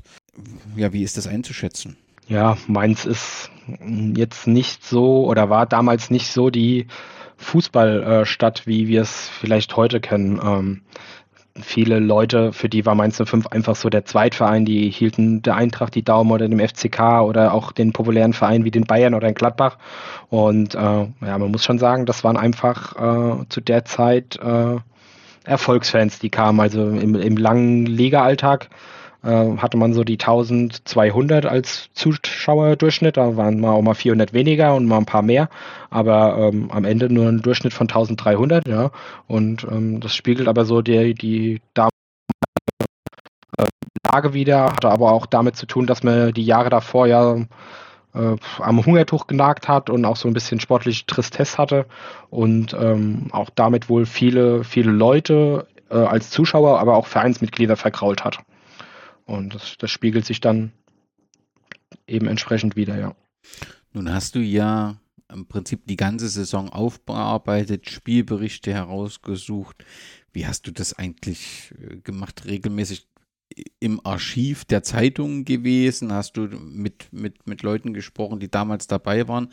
Also es war da sicherlich eine sehr, sehr große Arbeit. Ähm, ja, war es definitiv, aber mein großes Glück war, dass es eine Dame ähm, gibt, die die letzten 40, 50 Jahre sämtliche Zeitungsartikel von Mainz 05 gesammelt hat. Und äh, mit der kam ich irgendwie ins Gespräch, beziehungsweise den Kontakt vermittelt.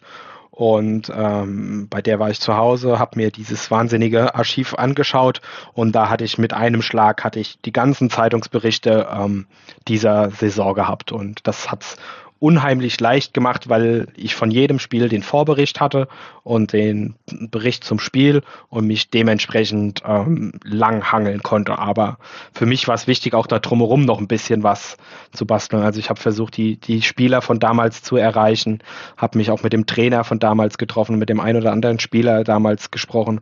Ich wollte unbedingt ein paar haptische Gegenstände auch noch zeigen aus dieser Zeit, wie, wie Trikots, aber auch irgendwelche andere Erinnerungsstücke, vielleicht Fotos, die's, die in diesem Jahr entstanden sind. Und äh, das ist mir, glaube ich, dann auch letztendlich ganz, ganz gut gelungen, ähm, dass ich da viele, viele Sachen ähm, zusammentragen konnte, die man auch so vorher noch, noch nicht gesehen hatte, weil in dieser Wahrnehmung bei Mainz 05 ist dieser Amateurmeistertitel leider auch nicht so präsent, wie, wie ich mir das wünschen würde. Also klar, und da kommen wir auch gleich noch drauf, wurde das immer mit so mit einem schlechten Geld von dem Jürgen Juckert erkauft, aber trotzdem ist es irgendwie eine Leistung, die diese Spieler damals ähm, errungen haben. Und das gehört zur Vereinsgeschichte genauso dazu wie, wie ein Aufstieg, auch wenn es vielleicht negativ behaftet ist. Und bei uns wird das immer nur so in zwei, drei, vier Sätzen abgehandelt. Und mein Ansporn war es einfach, das mal so aus diesem, aus diesem großen Schatten einfach rauszuholen. Naja, es ist ja der erste nationale Titel des FSV Mainz, richtig? Das, das auf jeden Fall, ja. Um diese Saison noch zu beschreiben, es gibt ein Torschütze der Mainzer, Gerhard Popp. Er knäpste wohl 177 Mal dürfte der Rekordtorjäger sein, oder? Genau, es ist nach aktuellem Stand der Rekordtorschütze von Mainz 05, ähm, auch wenn es gerade in den Anfangstagen ähm, nicht von jedem Spiel auch eine detaillierte Liste an Torschützen gibt. Also es kann durchaus sein, dass, dass es vielleicht in den Anfangstagen jemand gegeben hat, der da noch viel, viel häufiger getroffen hat in irgendwelchen Freundschaftsspielen oder äh, ersten Ligaspielen. Aber Stand jetzt müssen wir mal davon ausgehen, dass der Gerhard äh, Bob der Rekordtorschütze von Mainz 05 ist. Er war auf jeden Fall mitverantwortlich dafür, dass sich der Verein für die Endrunde zur deutschen Amateurmeisterschaft qualifizierte. Du hast schon gesagt, teilnahmeberechtigt waren die Vizemeister der jeweiligen Staffeln, weil die Meister dann um den Aufstieg äh, äh, spielten. Jetzt die Zweitplatzierten spielten dann um die deutsche Amateurmeisterschaft. Warum nahmen denn dann die Werder Bremen Amateure teil, die doch Meister der Oberliga Nord waren. War das so? Es war tatsächlich so. Und die nahmen natürlich teil, weil sie ja nicht aufstiegsberechtigt waren. Weil ja, sie gut. als, als, als äh, Amateure nicht aufsteigen äh, durften. Deswegen waren sie Meister und die anderen waren alle Vizemeister. Wer ist das, wer ist da so dabei gewesen dann bei dieser Endrunde? Genau, das war neben Werder Bremen, den Amateuren, äh, Hertha 03 Zehlendorf aus der Oberliga Berlin äh, der FC Gütersloh aus der Oberliga Westfalen, äh, Viktoria Köln, äh, Oberliga Nordrhein, VfR Oli Bürstadt aus Hessen, ähm, der Ludwigsburg aus Baden-Württemberg und aus Bayern war es Schweinfurt und aus Rheinland-Pfalz beziehungsweise der Staffel Rheinland-Pfalz-Saarland waren es wir, der Mainz 5. Ja, das heißt, es gab eine erste Runde, ein Halbfinale und dann ein Finale. Genau, genau. Die erste Runde wurde ausgelost und ähm, da haben wir als Gegner Viktoria Köln bekommen. Und es muss ja irgendwie gut ausgegangen sein. Es ist überraschend gut ausgegangen. Also man ist zum, zum Hinspiel nach Köln gefahren und äh, mit einem sensationellen 4-1-Sieg nach Hause gekommen und äh, damit hatte gefühlt keiner gerechnet, weil die Viktoria äh, schon in seiner in der Staffel äh, Nordrhein ähm, schon der absolute Favorit gewesen ist und eigentlich der Anwärter auf den auf den Aufstiegsposten gewesen ist, hatte viele Ex-Profis im, im Kader und äh, auch nach eigener Aussage den Anspruch, dass man zweite Liga spielen will. Und ähm, Allerdings war durch die, die, diese verpasste Qualifikation zur Aufstiegsrunde scheinbar bei den Kölnern ein bisschen die Luft raus und dieser Amateurmeisterwettbewerb war nicht mehr so richtig äh, ernst genommen. Also anders da ist dieses 1, äh, 1 zu 4, auch wenn die Mainzer wohl eine gute Leistung gebracht haben, äh, auch nicht zu nicht zu erklären. Es gab ja noch das Rückspiel am Bruchweg, war ja immer Hin-, Hin und Rückspiel. Und ähm, auch das Rückspiel in Mainz vor 1116 Zuschauer zeigt auch wieder Endrunde um die deutsche Amateurmeisterschaft. Gefühlt interessiert es noch keinen. Ähm, wird aber auch wieder 4 zu 1 äh, gewonnen und ähm, ja, so, so ganz ähm, kalt hat es die Verantwortlichen von der Viktoria scheinbar nicht gelassen, weil die haben wohl kurzerhand die ähm, Prämien für ihre Spieler verdoppelt aber auch das hat nichts, äh, nichts gebracht und ähm, genau 4-1 wurde auch, haben auch die Mainzer gewonnen, die, die übrigens 40 Stunden vor dem Spiel noch ihren Südwestpokal äh, gewonnen haben. Also da war nichts mit den zwei, drei Tagen Pausen zwischen den, zwischen den Spielen, wie es heute Uso ist. Die mussten innerhalb von 40 Stunden zweimal ran. und haben eben die, die Kölner dann auch im Rückspiel souverän weggehauen. Im Halbfinale traf man dann auf wen? Äh, Halbfinale ging dann gegen Hertha Zehlendorf. Und äh, es war, ist natürlich auch was Besonderes, wenn du äh, nach Berlin reisen musst. Das war so eine der ersten Flugreisen, die auch zu einem Auswärtsspiel gemacht wurden für die Mannschaft. Das war ja, wenn du nur in der Oberliga Südwest rumgräbst, ähm, auch was Besonderes, mal nach Frankfurt in, an den Flughafen zu fahren und dort in den Flieger äh, zu steigen. Und ähm, den Spaß haben sogar auch einige Fans mitgemacht, äh, die sich die 350 D-Mark Reise leisten konnten. Ähm, beziehungsweise Jürgen Juckert hat wohl auch dem einen oder anderen da finanziell äh, ausgeholfen und das gesponsert. Und äh, ja, in, der, in Berlin, das war dann nur ein knapper 1-0-Sieg gegen Hertha, die wohl auch ziemlich stark gewesen sein müssten, mussten. Und ähm, ja, das war, war ein knappes 1-0 äh, geworden. Und äh, nach dem Spiel gab es dann noch ein gemeinsames Essen von Mannschaft und den Fans. Und äh, dann ging man auch nochmal äh, gemütlich zusammen bis, bis nachts auf äh, auf gemeinsame Kneipentour und äh, am, am nächsten Tag wartete dann die Rückreise für den Tross. Und das nächste Spiel? Genau, das nächste Spiel war ja dann auch wieder das Rückspiel. Ähm, da ging man mit einer großen Motivation äh, ran, weil man sich natürlich im Hinspiel eine gute Ausgangslage ähm, ver, ver, verpasst hat und man wollte dann auch den, den Einzug in das Finale. Und ähm, man wusste auch schon zu dem Zeitpunkt, dass in Mainz gespielt wird. Das wurde einen Tag vorher ausgelost. Und ähm, das war natürlich nochmal ein, ein, zusätzlicher Motivationsschub, so ein, so ein Endspiel dann auch in, in Mainz zu spielen. Und ähm, zum Rückspiel waren dann knapp 2400 Zuschauer am Bruchweg, also knapp verdoppelt äh, zu der ersten Runde. Und das war dann wohl wirklich ein sehr hart umkämpftes Spiel. Und äh, Hertha hatte so ein bisschen die Motivation, das Spiel noch zu drehen, aber ähm, ja, es, es, gelang nicht. Man, man hat dann 3-2 gewonnen und äh, am Ende unter großem Jubel äh, den Einzug in das, in das Finale geschafft. Und die Begeisterung über das Finale war groß in der Stadt, weißt du das? Also die Resonanz war dann, also als man jetzt wusste, man es im Finale, ähm, eine große Resonanz da gewesen? Jürgen Juckert hat das so ein bisschen dann auch angetrieben. Er hat direkt nach dem Spiel in, in Mainz und dem Umland äh, im Rheingau, Rheinhessen 1500 Plakate für das Spiel aufhängen lassen. Es wurden letztendlich 7000 Karten dann auch schon verkauft für das, für das Finale.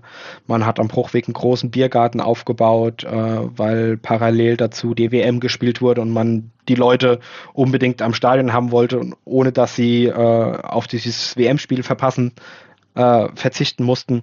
Und äh, Jürgen Juckert hat so eigentlich keinen Zweifel an diesem Titelgewinn gelassen. Er hat schon T-Shirts gedruckt äh, für den Fall der Fälle, so wie es heute ja auch üblich ist, dass dann da schon die Kisten äh, bereitstehen und eine große Feier organisiert und äh, eigentlich war man da ein bisschen zu optimistisch, denn die Bremer waren ja auch eine, eine, eine gute gute Truppe gewesen. Wenn du sagst, die haben sogar die Staffel gewonnen im, im Norden, dann, dann spricht das ja auch für die Qualität äh, dieser Mannschaft, äh, in der übrigens ein späterer WM-Teilnehmer auch gespielt hat, ähm, der 1990 mit in Italien für Deutschland im Kader war. Ähm, genau, und dann stand es zur Pause noch 0-0. Es war auch wieder ein hartes, hartes Spiel. Äh, allerdings hat der Trainer scheinbar die richtigen Worte in der Kabine gefunden äh, und dann ist innerhalb von zehn Minuten äh, die drei Tore gefallen und äh, der 3-0 Endstand äh, schon Mitte der 70er perfekt gemacht worden und dann war der, der Freudentaumel natürlich groß. Der Platz wurde gestürmt.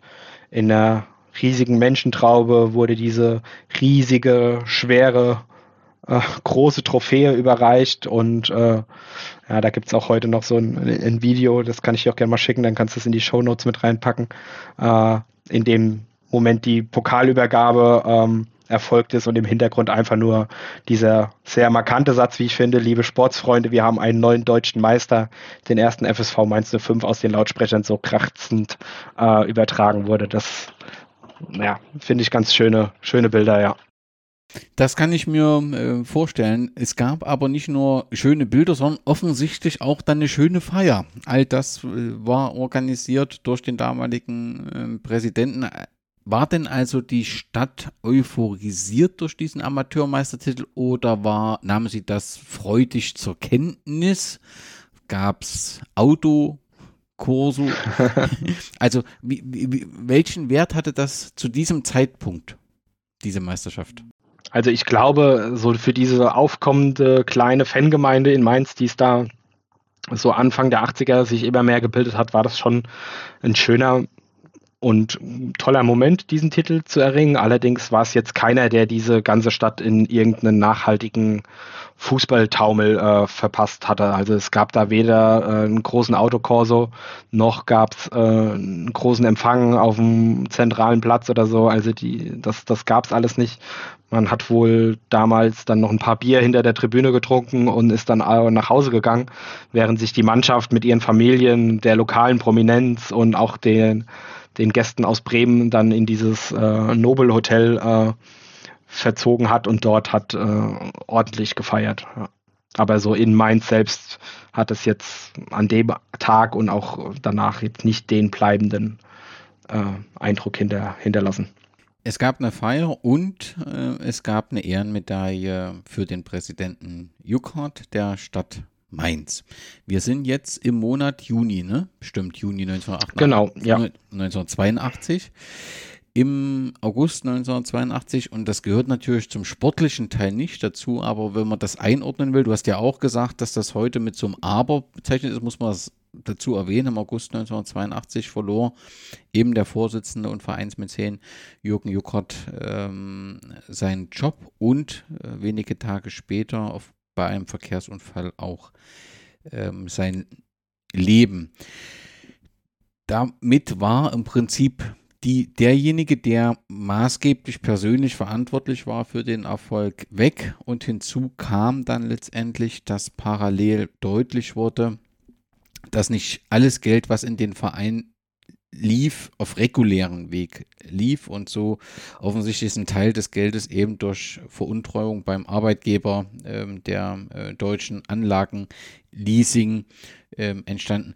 Ich nehme an, die Gefahr war zu dem Zeitpunkt dann relativ groß, dass von dem Meistertitel, also von der sportlichen Höhe, man die Sorge haben musste, dass der Verein tief fällt. Genau, das war so. Also Jürgen Juckert hat über Jahre wohl systematisch da Geld bei seinem Arbeitgeber an den Bilanzen vorbei geschleust und das bei Mainz 05 ähm, investiert, beziehungsweise den Spielern, die er da verpflichtet hat, auch großzügige ähm, Sachleistungen hat zukommen lassen. Also es sind von Autos über äh, Küchen und äh, sonstige Hauseinrichtungen, alle Sachen kursiert, was da angeschafft wurde, ähm, am, am Fiskus vorbei. Und ähm, das ist eben 1982 so alles ein bisschen ans, ans Licht gekommen. Und ähm, dieses Kartenhaus, was der Jürgen Juckert sich da hat aufgebaut und das war nicht nur Mainz 05, also klar, Mainz 05 hat er finanziell unterstützt, wollte auch diesen sportlichen Erfolg, aber er wollte auch diesen Verein an sich voranbringen. Also er hat dann Ideen gehabt von Bruchwegausbau. Ähm, er war zum Beispiel auch verantwortlich für den Ausbau der Gegengerade. Die Haupttribüne wurde modernisiert. modernisiert. Er wollte die Jugend voranbringen. Er wollte DFB-Förderstützpunkt äh, werden. Er wollte einen Neubau äh, am Bruchweg errichten, um dort Ärzte unterzubringen, wovon nicht nur die Spieler profitieren, sondern auch die ganze Bevölkerung. Und da wollte er diesen, dieses ganze Mainz 05 voranbringen. Er wollte Mainz 05 einfach zu einem sportli sportlichen Aushängeschild machen. Allerdings mit dem eben schlecht äh, ergauneten, in Anführungszeichen, Geld, was er da bei der DHL ähm, hat veruntreut. Und ähm, dieses, dieses aufgebaute Kartenhaus, das ist dann eben zusammengebrochen im, im August 1982, als das alles ähm, rauskam. Das hatte für ihn natürlich die, die Kündigung in seinem Job äh, zur Folge, hätte auch sicherlich ein Strafverfahren äh, zur Folge gehabt. Allerdings hat er sich dann, wobei das ist auch ungeklärt, wie er zu Tode kam. Die einen erzählen, es, es war ein Freitod, eben um dieser Strafe zu, zu entgehen. Wenn man dann wieder andere hört, wie seine Familie, die sind fest der Annahme, dass es eher ein Anschlag war. Ähm, möchte ich jetzt auch nicht werden. Ich, ich war da noch nicht geboren, ich war da nicht dabei, äh, weiß da zu wenig für, äh, zu wenig drüber und da wollten auch alle Beteiligten jetzt nicht äh, großartig äh, drüber sprechen, was auch, was auch okay ist, soweit. Also ich hatte auch seine Frau versucht, da äh, mal zu sprechen zu dem, zu dem Thema, also weniger zu dem Thema der Geldveruntreuung, sondern eher um den, den Jürgen Juckert näher kennenzulernen als Person.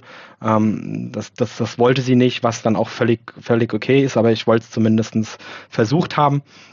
Und ähm, genau, dieses Kartenhaus ist zusammengestürzt, er ist, er ist dann zu Tode gekommen und äh, damit stand natürlich dann auch Mainz 05 vor einem, einem riesen Scherbenhaufen, der dann erst so in dem nächsten halben, dreiviertel Jahr in seinem ganzen Ausmaß bekannt wurde. Also die, die restlichen Vorstandsmitglieder haben zu allem immer Ja und Amen gesagt. Also meiner Meinung nach können die sich von der Schuld auch nicht äh, ganz frei sprechen, äh, was da, wie, wie das mit der Finanzierung gelaufen ist. Also wenn irgendjemand viel Geld bringt, muss ich auch mal irgendwann hinterfragen, woher das kommt oder zumindestens äh, darf ich nicht alles irgendwie abnicken. Ähm, aber Mainz 05 stand vor dem Problem, sie haben ihren Vorsitzenden verloren, sie haben den Geldgeber verloren, sie wussten nicht, wie sie äh, die Rechnungen äh, bezahlen mussten und ähm, diese Saison äh, nee, 82, 83 war dadurch natürlich deutlich überschattet. Also die Spieler hatten noch alle Vertrag gehabt und sind auch größtenteils alle am Bruchweg geblieben. Ähm, aber spätestens darüber hinaus ist die Mannschaft eben auseinandergebrochen, weil sich Mainz 05 dieses ganze aufgebaute Konstrukt einfach auch nicht mehr, nicht mehr leisten konnte. Und man war letztendlich wieder an so einem Punkt gewesen wie vor dem Engagement von Jürgen Juckert. Damit dürfte eben die Freude über den Gewinn dieser Meisterschaft nicht lang gehalten haben, weil der letztendlich dann sofort diese neue Situation zu bewältigen wäre. Umso überraschender finde ich es aber dann doch, dass schon sechs Jahre später die Rückkehr in die zweite Liga gelang. Man stieg dann zwar aber auf, äh, ab und dann aber ein Jahr später wieder auf. Aber grundsätzlich scheint man es ja innerhalb von sechs oder fünf Jahren dann geschafft haben, doch so ein solides Fundament äh, zu erarbeiten, trotz dieser Situation, wo man dachte, es stürzt alles ins Nichts, um dann wieder in die zweite Liga aufsteigen zu können und sich dann dort langfristig auch etablieren zu können. Ja, man hat sich dann scheinbar, wie du sagst, ähm, berappelt, hat dann ein vernünftiges äh, Fundament auch aufbauen können. Ein paar Spieler sind dann auch geblieben, die so ein, so ein Gerüst ähm, gebaut, äh, gebildet haben und dann kamen ein paar junge Leute aus dem Nachwuchs dann auch schon hoch und ähm, ja, das, das hat dann scheinbar so gepasst, dass dann 88 äh, eben der Aufstieg in die zweite Liga erfolgt ist. Zwar man auch direkt wieder abgestiegen ist, ähm, aber eben dann auch wieder den direkten Wiederaufstieg geschafft hat und seitdem aus dem Profifußball auch nicht mehr verschwunden ist, genau.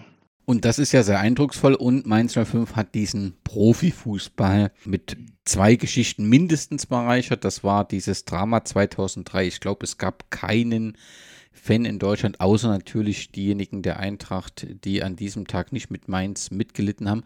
Hast du, hast du das miterlebt, diesen 25. Mai? Ja, das, das erste Drama war ja schon ein Jahr vorher, als wir in, bei Union Berlin gescheitert sind. Äh, da hat uns ein Punkt gefehlt. Äh, ein Jahr später in Braunschweig war es äh, trotz 4-1 Auswärtssieg äh, ein Tor gewesen. Das war dann nochmal eine eine Schippe bitterer gewesen und äh, ich war an dem Tag auch mit in Braunschweig gewesen und das war schon eine sehr, sehr bittere Erfahrung. Ähm, auch diese Häme dann da von den Braunschweiger Fans äh, überschüttet zu bekommen, die an dem Tag darüber hinaus auch noch abgestiegen sind und die haben den Platz gestürmt und sind dann in Richtung Gästekurve äh, auch gekommen und wild gestikuliert und du stehst da einfach nur völlig leer und äh, am Boden betröppelt. Äh, ich war damals ja auch erst 17 Jahre und dann nimmt mir das ja alles nochmal ein bisschen emotionaler, wie ich das vielleicht heute nehmen würde. Und ähm, ja, dann stehst du da in dieser Gästekurve in dem, in dem alten Stadion und äh, bist total am, am Boden zerstört, äh, zerstört flänzt äh, Rotz und Wasser und äh, berappelt sich dann irgendwie da äh, heimzufahren und dann aber am nächsten Tag nach der Schule wieder nach Mainz zu gondeln, um diese Mannschaft eben am, am Bahnhof zu empfangen und äh, zu begrüßen. Und dann hat sich an diesem Tag dann auch irgendwie so eine Eigendynamik entwickelt und Kloppo hat so ganz markante Worte auf dem Platz äh, gesprochen in der Stadt und hat so die ganze Meute wieder zusammengetrommelt und eingeschworen. Und du siehst die Spieler da alle doch äh, total verheult auf der Tribüne, äh, auf der Bühne stehen, während unten tausende Mainzer, äh, die trotz dieses verpassten Aufstiegs feiern. Und ähm, das hat halt, glaube ich, die alle schon so zusammengeschweißt und so auch so einen gewissen Spirit entstehen lassen, der dann zum Glück im kommenden Jahr vom auch Aufstieg endlich gekrönt wurde. Und, und den Aufstieg hast du dann natürlich auch miterlebt und ihn emotional begleitet. Und ist das so der größte Moment? Also ich würde schon sagen, dass es so mit der größte Moment von Mainz 05 ist. Also das ist, in dem Moment hat sich so viel angestauter Frust und äh, Traurigkeit entladen, die so die letzten Jahre sich angehäuft hatten nach den zwei Niederlagen in äh, in den letzten beiden Saisons und äh, ja, das, das Mainz, Mainz war da einfach äh, in einem absoluten Freudentaumel. Also neben den äh, 18.000, die da in dem Stadion waren, haben noch Tausende äh, im angrenzenden Biergarten gewartet und die sind auch ins Stadion geströmt. Dann war in der Stadt äh, gefühlt drei Tage lang äh, High Life gewesen und man hat halt auch mit den Spielern in den Kneipen noch abends gesoffen und äh, das, das waren schon ein paar sehr besondere äh, Momente oder Tage. Waren ja mehr wie nur Momente. Ja, nun ist ja fast ganz unheimlich, dass wir im nächsten Jahr dann 20 Jahre Aufstieg, äh, Bundesliga-Aufstieg äh, feiern. In den vergangenen 19 Jahren gab es den einen oder anderen auch historischen Moment. Was ist dir besonders in Erinnerung geblieben? der Einzug in die äh, in die UEFA Cup Quali Phase damals, wo wir wo wir dann erst in Armenien gespielt haben, dann auf Island ähm, gespielt haben und letztendlich äh, in Sevilla. Das waren auch drei Spiele, äh, die sehr, mm, ja, sehr großartig waren für alle, die dabei waren. Ich habe leider nur zwei von den drei gesehen, was heute immer noch so das, die, das, das die größte Lücke in meiner persönlichen Vita ist. Ähm, und auch ich gerne für Hohn und Spott äh, sorge bei meinen engsten Freunden, äh, aber leider auch nicht mehr zu ändern ist. Und ähm, ja, das war natürlich, wir als junge Leute da in, in Europa rumgeturnt, das war schon, war schon stark. Und dann äh, waren wir ein paar Jahre später kurz davor auch nochmal ins Finale im DFB-Pokal einzuziehen, was natürlich als Zweitligist nochmal äh, ganz besonders äh, gewesen wäre. Und ähm, ja, sicherlich ist auch ein besonderer Moment, wie wir den, den Kloppo damals dann äh, verabschiedet haben, nachdem wir den Wiederaufstieg nicht direkt geschafft haben, hat er sich ja nach Dortmund äh, verabschiedet, was aber auch für, für alle Mainzer völlig okay war, äh, dass der jetzt den nächsten Schritt macht und wir haben den damals in einer sehr äh, intimen kleinen Runde äh, am Bruchweg verabschiedet gehabt und äh, stundenlang zusammengesessen. Das war, war ein sehr, sehr sehr besonderer Moment. Und dann, ja, Wiederaufstieg äh, war natürlich nicht mehr so, so ganz was Neues, wie es, wie es 2004 der Fall war, aber gehört auch, gehört auch dazu. Und ja, ich, danach verschwindet so ein bisschen die, die Besonderheit, finde ich persönlich. Also, ich weiß auch nicht, woran das liegt. Äh, sicherlich haben wir da große sportliche Momente auch gehabt, aber so, so richtig gecatcht hat mich da vieles auch nicht mehr. Da bin ich dann vielleicht auch emotional ein bisschen abgestumpft. Wie bewertest du die aktuelle Situation des Vereins? Ja, ich denke, man steht ähm, wieder ganz gut da, nachdem er ja so ein bisschen äh, die Sinnkrise zwischenzeitlich hatte, äh, mit diesen Vereinsumstrukturierungen, wo es nicht so geklappt hat, wo es dann auch sportlich mal nicht gut aussah. Äh, läuft es ja wieder ganz gut, hat, hat gut in die Spur gefunden. Ich denke, da mit Christian Heidel, dem Bo Svensson und auch dem Martin Schmidt sind da drei ganz fähige Leute am, am Werk, die einen Plan und eine Idee haben. Ähm, bleibt halt spannend, wie, wie lange so diese Dreierkombination zusammenbleibt oder vielleicht irgendwann mal bei einem das Bedürfnis entsteht, sich nochmal zu verändern, egal ob es jetzt vielleicht, weiß nicht, ob es bei Christian Heidel nochmal so weit kommt, dass er irgendwo nochmal sich verwirklichen will oder auch spätestens bei Bo Svensson, der den es irgendwo hinzieht äh, für die nächsten, nächsten Karriereschritt. Und dann muss man halt ähm, ja, sehen, wie sich das, wie so Nachfolgeregelungen auch äh, aussehen. Und ja, aber für den Moment sieht es gut aus, wenn die Mannschaft so zusammenbleibt, mache ich mir da, was Thema Klassenerhalt angeht, auch im nächsten Jahr keine, keine Sorgen. Und wenn man vielleicht das ein oder andere Spiel nochmal ein bisschen konzentrierter angeht, dann reicht es vielleicht auch nochmal für eine Euroleague Conference, Conference League Qualifikation. Ja, mal schauen.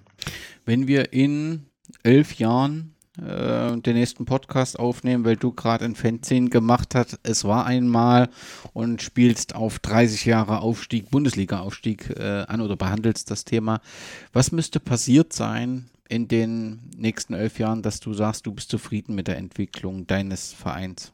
Ach, ich glaube einfach, wenn man weiterhin auf dem Boden bleibt und nicht irgendwie in den Höhenflug ähm, abdriftet, man weiterhin weiß, wo man herkommt, wie die Leute hier ticken, auch den, den Draht zu der, der Basis hier ähm, behält, dann kann das schon alles gut, gut laufen und es muss halt und da sind wir auch immer noch in so einem Wachstum, Wachstumsprozess. Also ist, der ist noch nicht abgeschlossen, auch wenn wir jetzt fast 20 Jahre äh, Bundesliga auf dem Buckel haben. Wir kriegen immer noch neue Leute dazu und auch viele junge Leute und denen musst du halt immer wieder auch dieses Mainz 05 erklären und näher bringen und auch mal versuchen, diese Menschen länger als wie nur fünf, zehn Jahre an der Stange zu halten, dass sich hier vielleicht auch mal eine nachhaltige Fankultur äh, entwickelt, die nicht alle fünf bis zehn Jahre einen größeren Umbruch äh, erlebt. Und ähm, ja, auch, auch der Verein muss einfach ja schon, also er wird sich sicherlich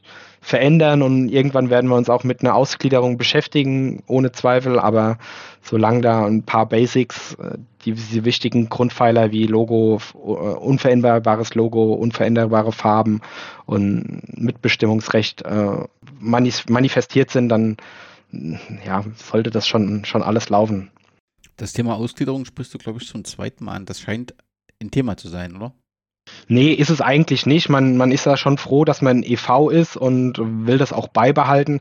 Allerdings glaube ich, dass da kein Verein früher oder später ähm, drumherum kommt. Man sieht es ja immer wieder, die, die Vereine versuchen immer wieder neues Geld zu akquirieren und wenn dann irgendwann irgendjemand mal da stehen würde und sagt, hier habt ihr 50 Millionen, es war ja jetzt nichts anderes bei dieser Ausgliederung von der DFL, wo alle diese Kohle eigentlich schon wollten, um irgendwelche finanziellen Löcher zu stopfen oder sich weiterzuentwickeln. Wenn, wenn dieses Geld einem EV geboten wird, dann wird auch Mainz 05 da irgendwann schwach werden. Gerade wenn wenn sie sehen, dass andere Vereine vielleicht da enteilen und Geld abgreifen, was was, was wir als Verein dann nicht haben. Und äh, wir können immer noch so viel gut machen. Ja, manchmal bewirkt Geld doch äh, auch Gutes. Und ähm, ja, ich denke, früher oder später wird da jeder äh, ausgliedern müssen.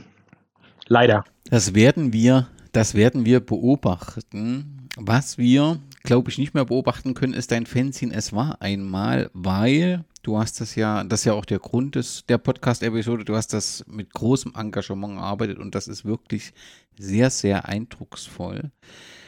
Du bist, äh, ja, wenn es den deutschen Fanzine-Meister gäbe, dann hättest du den auf jeden Fall im vergangenen Jahr die Meisterschaft gewonnen mit diesem Fanzine. Es oh, danke. Es sind, es sind alle äh, Ausgaben weg, richtig? Äh, Stand jetzt sind alle Ausgaben weg. Ähm, allerdings, wer noch so ein Heft will, der kann sich gerne mal melden. Äh, ich glaube, Adresse packen wir auch in die Show Notes. Die wäre jetzt, glaube ich, auch ein bisschen zu lange, um sie hier auf, aufzusagen. Ähm, ich überlege, da nochmal ein paar nachzudrucken und umso mehr Leute da im Vorfeld Interesse ähm, bekunden, desto einfacher macht mir dann auch ein Nachdruck. Von daher, wer, wer eins will, meldet sich gerne und dann gucken wir mal, was da klappt. Du wurdest auch mit diesem Fanzine und auch namentlich auf der Internetseite des Vereins rund um diese, diesen 40. Geburtstag erwähnt. Ist man froh im Verein, dass man dich hat? Zumindest in dem Zusammenhang? Also äh, ich, ich, hatte, nein, ich hatte das Gefühl, dass das auch von Seiten des Vereins sehr gewürdigt wird. Ich glaube, es ist immer je nachdem, wen du, wen du fragst. Ähm, insgesamt äh, ist Mainz 05, was die eigene Geschichte angeht, äh, nicht, nicht so äh, aufgeschlossen. Zumindest alles, was vor Wolfgang Frank kam äh, oder war, äh, ist immer so ein bisschen, steht immer ein bisschen im Schatten, aber ich glaube schon, dass mit dem Heft der eine oder andere da schon gesehen hat, dass man da äh, das Jubiläum auch schon anders begehen kann. Und es kam ja dann auch dazu, dass äh, Monate später ähm, die damalige Mannschaft eingeladen wurde äh, zu einem Heimspiel und äh, ich dankenswerterweise auch und dann auch den Rest nochmal kennenlernen konnte, mit denen ich noch nicht gesprochen habe. Und ähm, das war dann auch ein super, super Nachmittag, auf den alle froh waren, dass er zustande kam. Also sowohl die Spieler als auch die Verantwortlichen, die das ähm, angeleiert hatten oder in die Wege geleitet haben. Und das war schon eine runde Nummer her. Bist du jetzt so im Nachgang zufrieden mit der Resonanz, mit dem Ergebnis, mit dem Fanzine, ähm, sagst du, das hat sich auf jeden Fall gelohnt, weil Arbeit steckt ja auf jeden Fall unglaublich viel da drin. Also ich bin auf jeden Fall froh über das Heft. Ich finde es, auch wenn ich es mir jetzt noch mit einem Jahr Abstand durchblätter, sehr gelungen und finde auch kaum was, was ich vielleicht noch besser machen würde. Ähm, was auch zu großen Teilen dem, dem Layouter geschuldet ist, der das wirklich super umgesetzt hat und äh, bin froh, dass ich das gemacht habe. Allein schon so für mich, weil ich einfach mich mehr über diese Saison wissen wollte und ähm, es eben dann auch allen Leuten, die daran Interesse haben, zur Verfügung stellen äh, woll wollte. Und ähm, ja, klar, also ich glaube, wir haben jetzt 450 Hefte verkauft, ähm, ziemlich fast den Großteil davon auch in Mainz, weil es ja schon eine spezifische Sache ist, die für den Außenstehenden jetzt nicht ganz so ähm, packend ist, ohne Frage. Ähm, hätte mir natürlich gewünscht, dass vielleicht wir noch ein paar mehr hätten drucken müssen, dass da das Interesse größer ist, ähm, dass es vielleicht auch von Vereinsseite die Möglichkeit gegeben hätte, das im Fanshop zu verkaufen oder so, da hättest du auch nochmal ganz andere Leute ähm, erreichen können, ähm, als ich das über so über meine Kanäle machen könnte. Also grundsätzlich bin ich zufrieden mit den 450 Heften, hätte aber auch gerne äh, das Doppelte oder das Dreifache verkauft. Natürlich ist die letzte Frage dann, wird es ein Nachfolgeprojekt geben? Ja, das wird es auf jeden Fall geben. Ich habe da eine Liste von fast 15 Themen, die sich noch bieten. Ein paar habe ich auch schon fast fertig ähm, ausrecherchiert. Ähm, bei einigen wurschtel ich immer mal so zwischendrin dran rum. Ähm, fertig inhaltlich ist auf jeden Fall das nächste Heft schon, das sich um ein Privatspiel 1926 gegen Servette Genf drehen wird. Also das ist ähm, auch eine Geschichte, da bin ich über ein Bild gestolpert von diesem Spiel, äh, wo man die beiden Mannschaften sieht in der Mitte vom Feld. Der eine Mainz 05 Spieler hält einen Wimpel mit einer ganz markanten Form.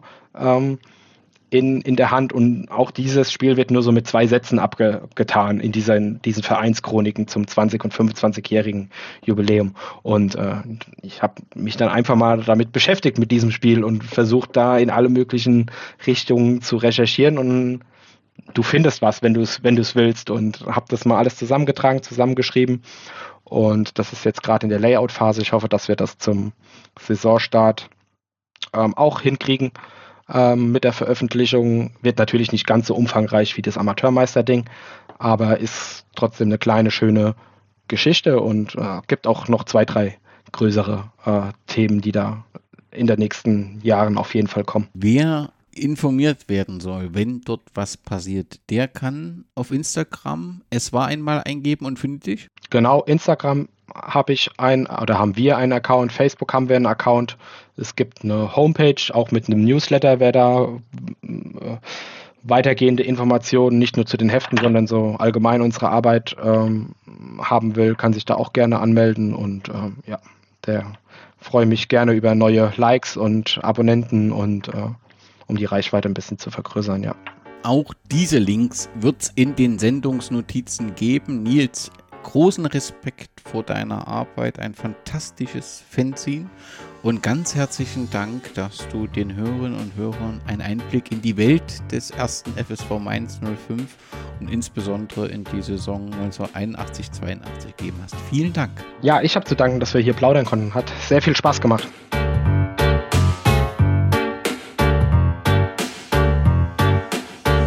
Merkte es den Homburgern in den dunklen Trikots an, dass sie schwungvoll auch den Verfolger aus Mainz abschütteln wollten.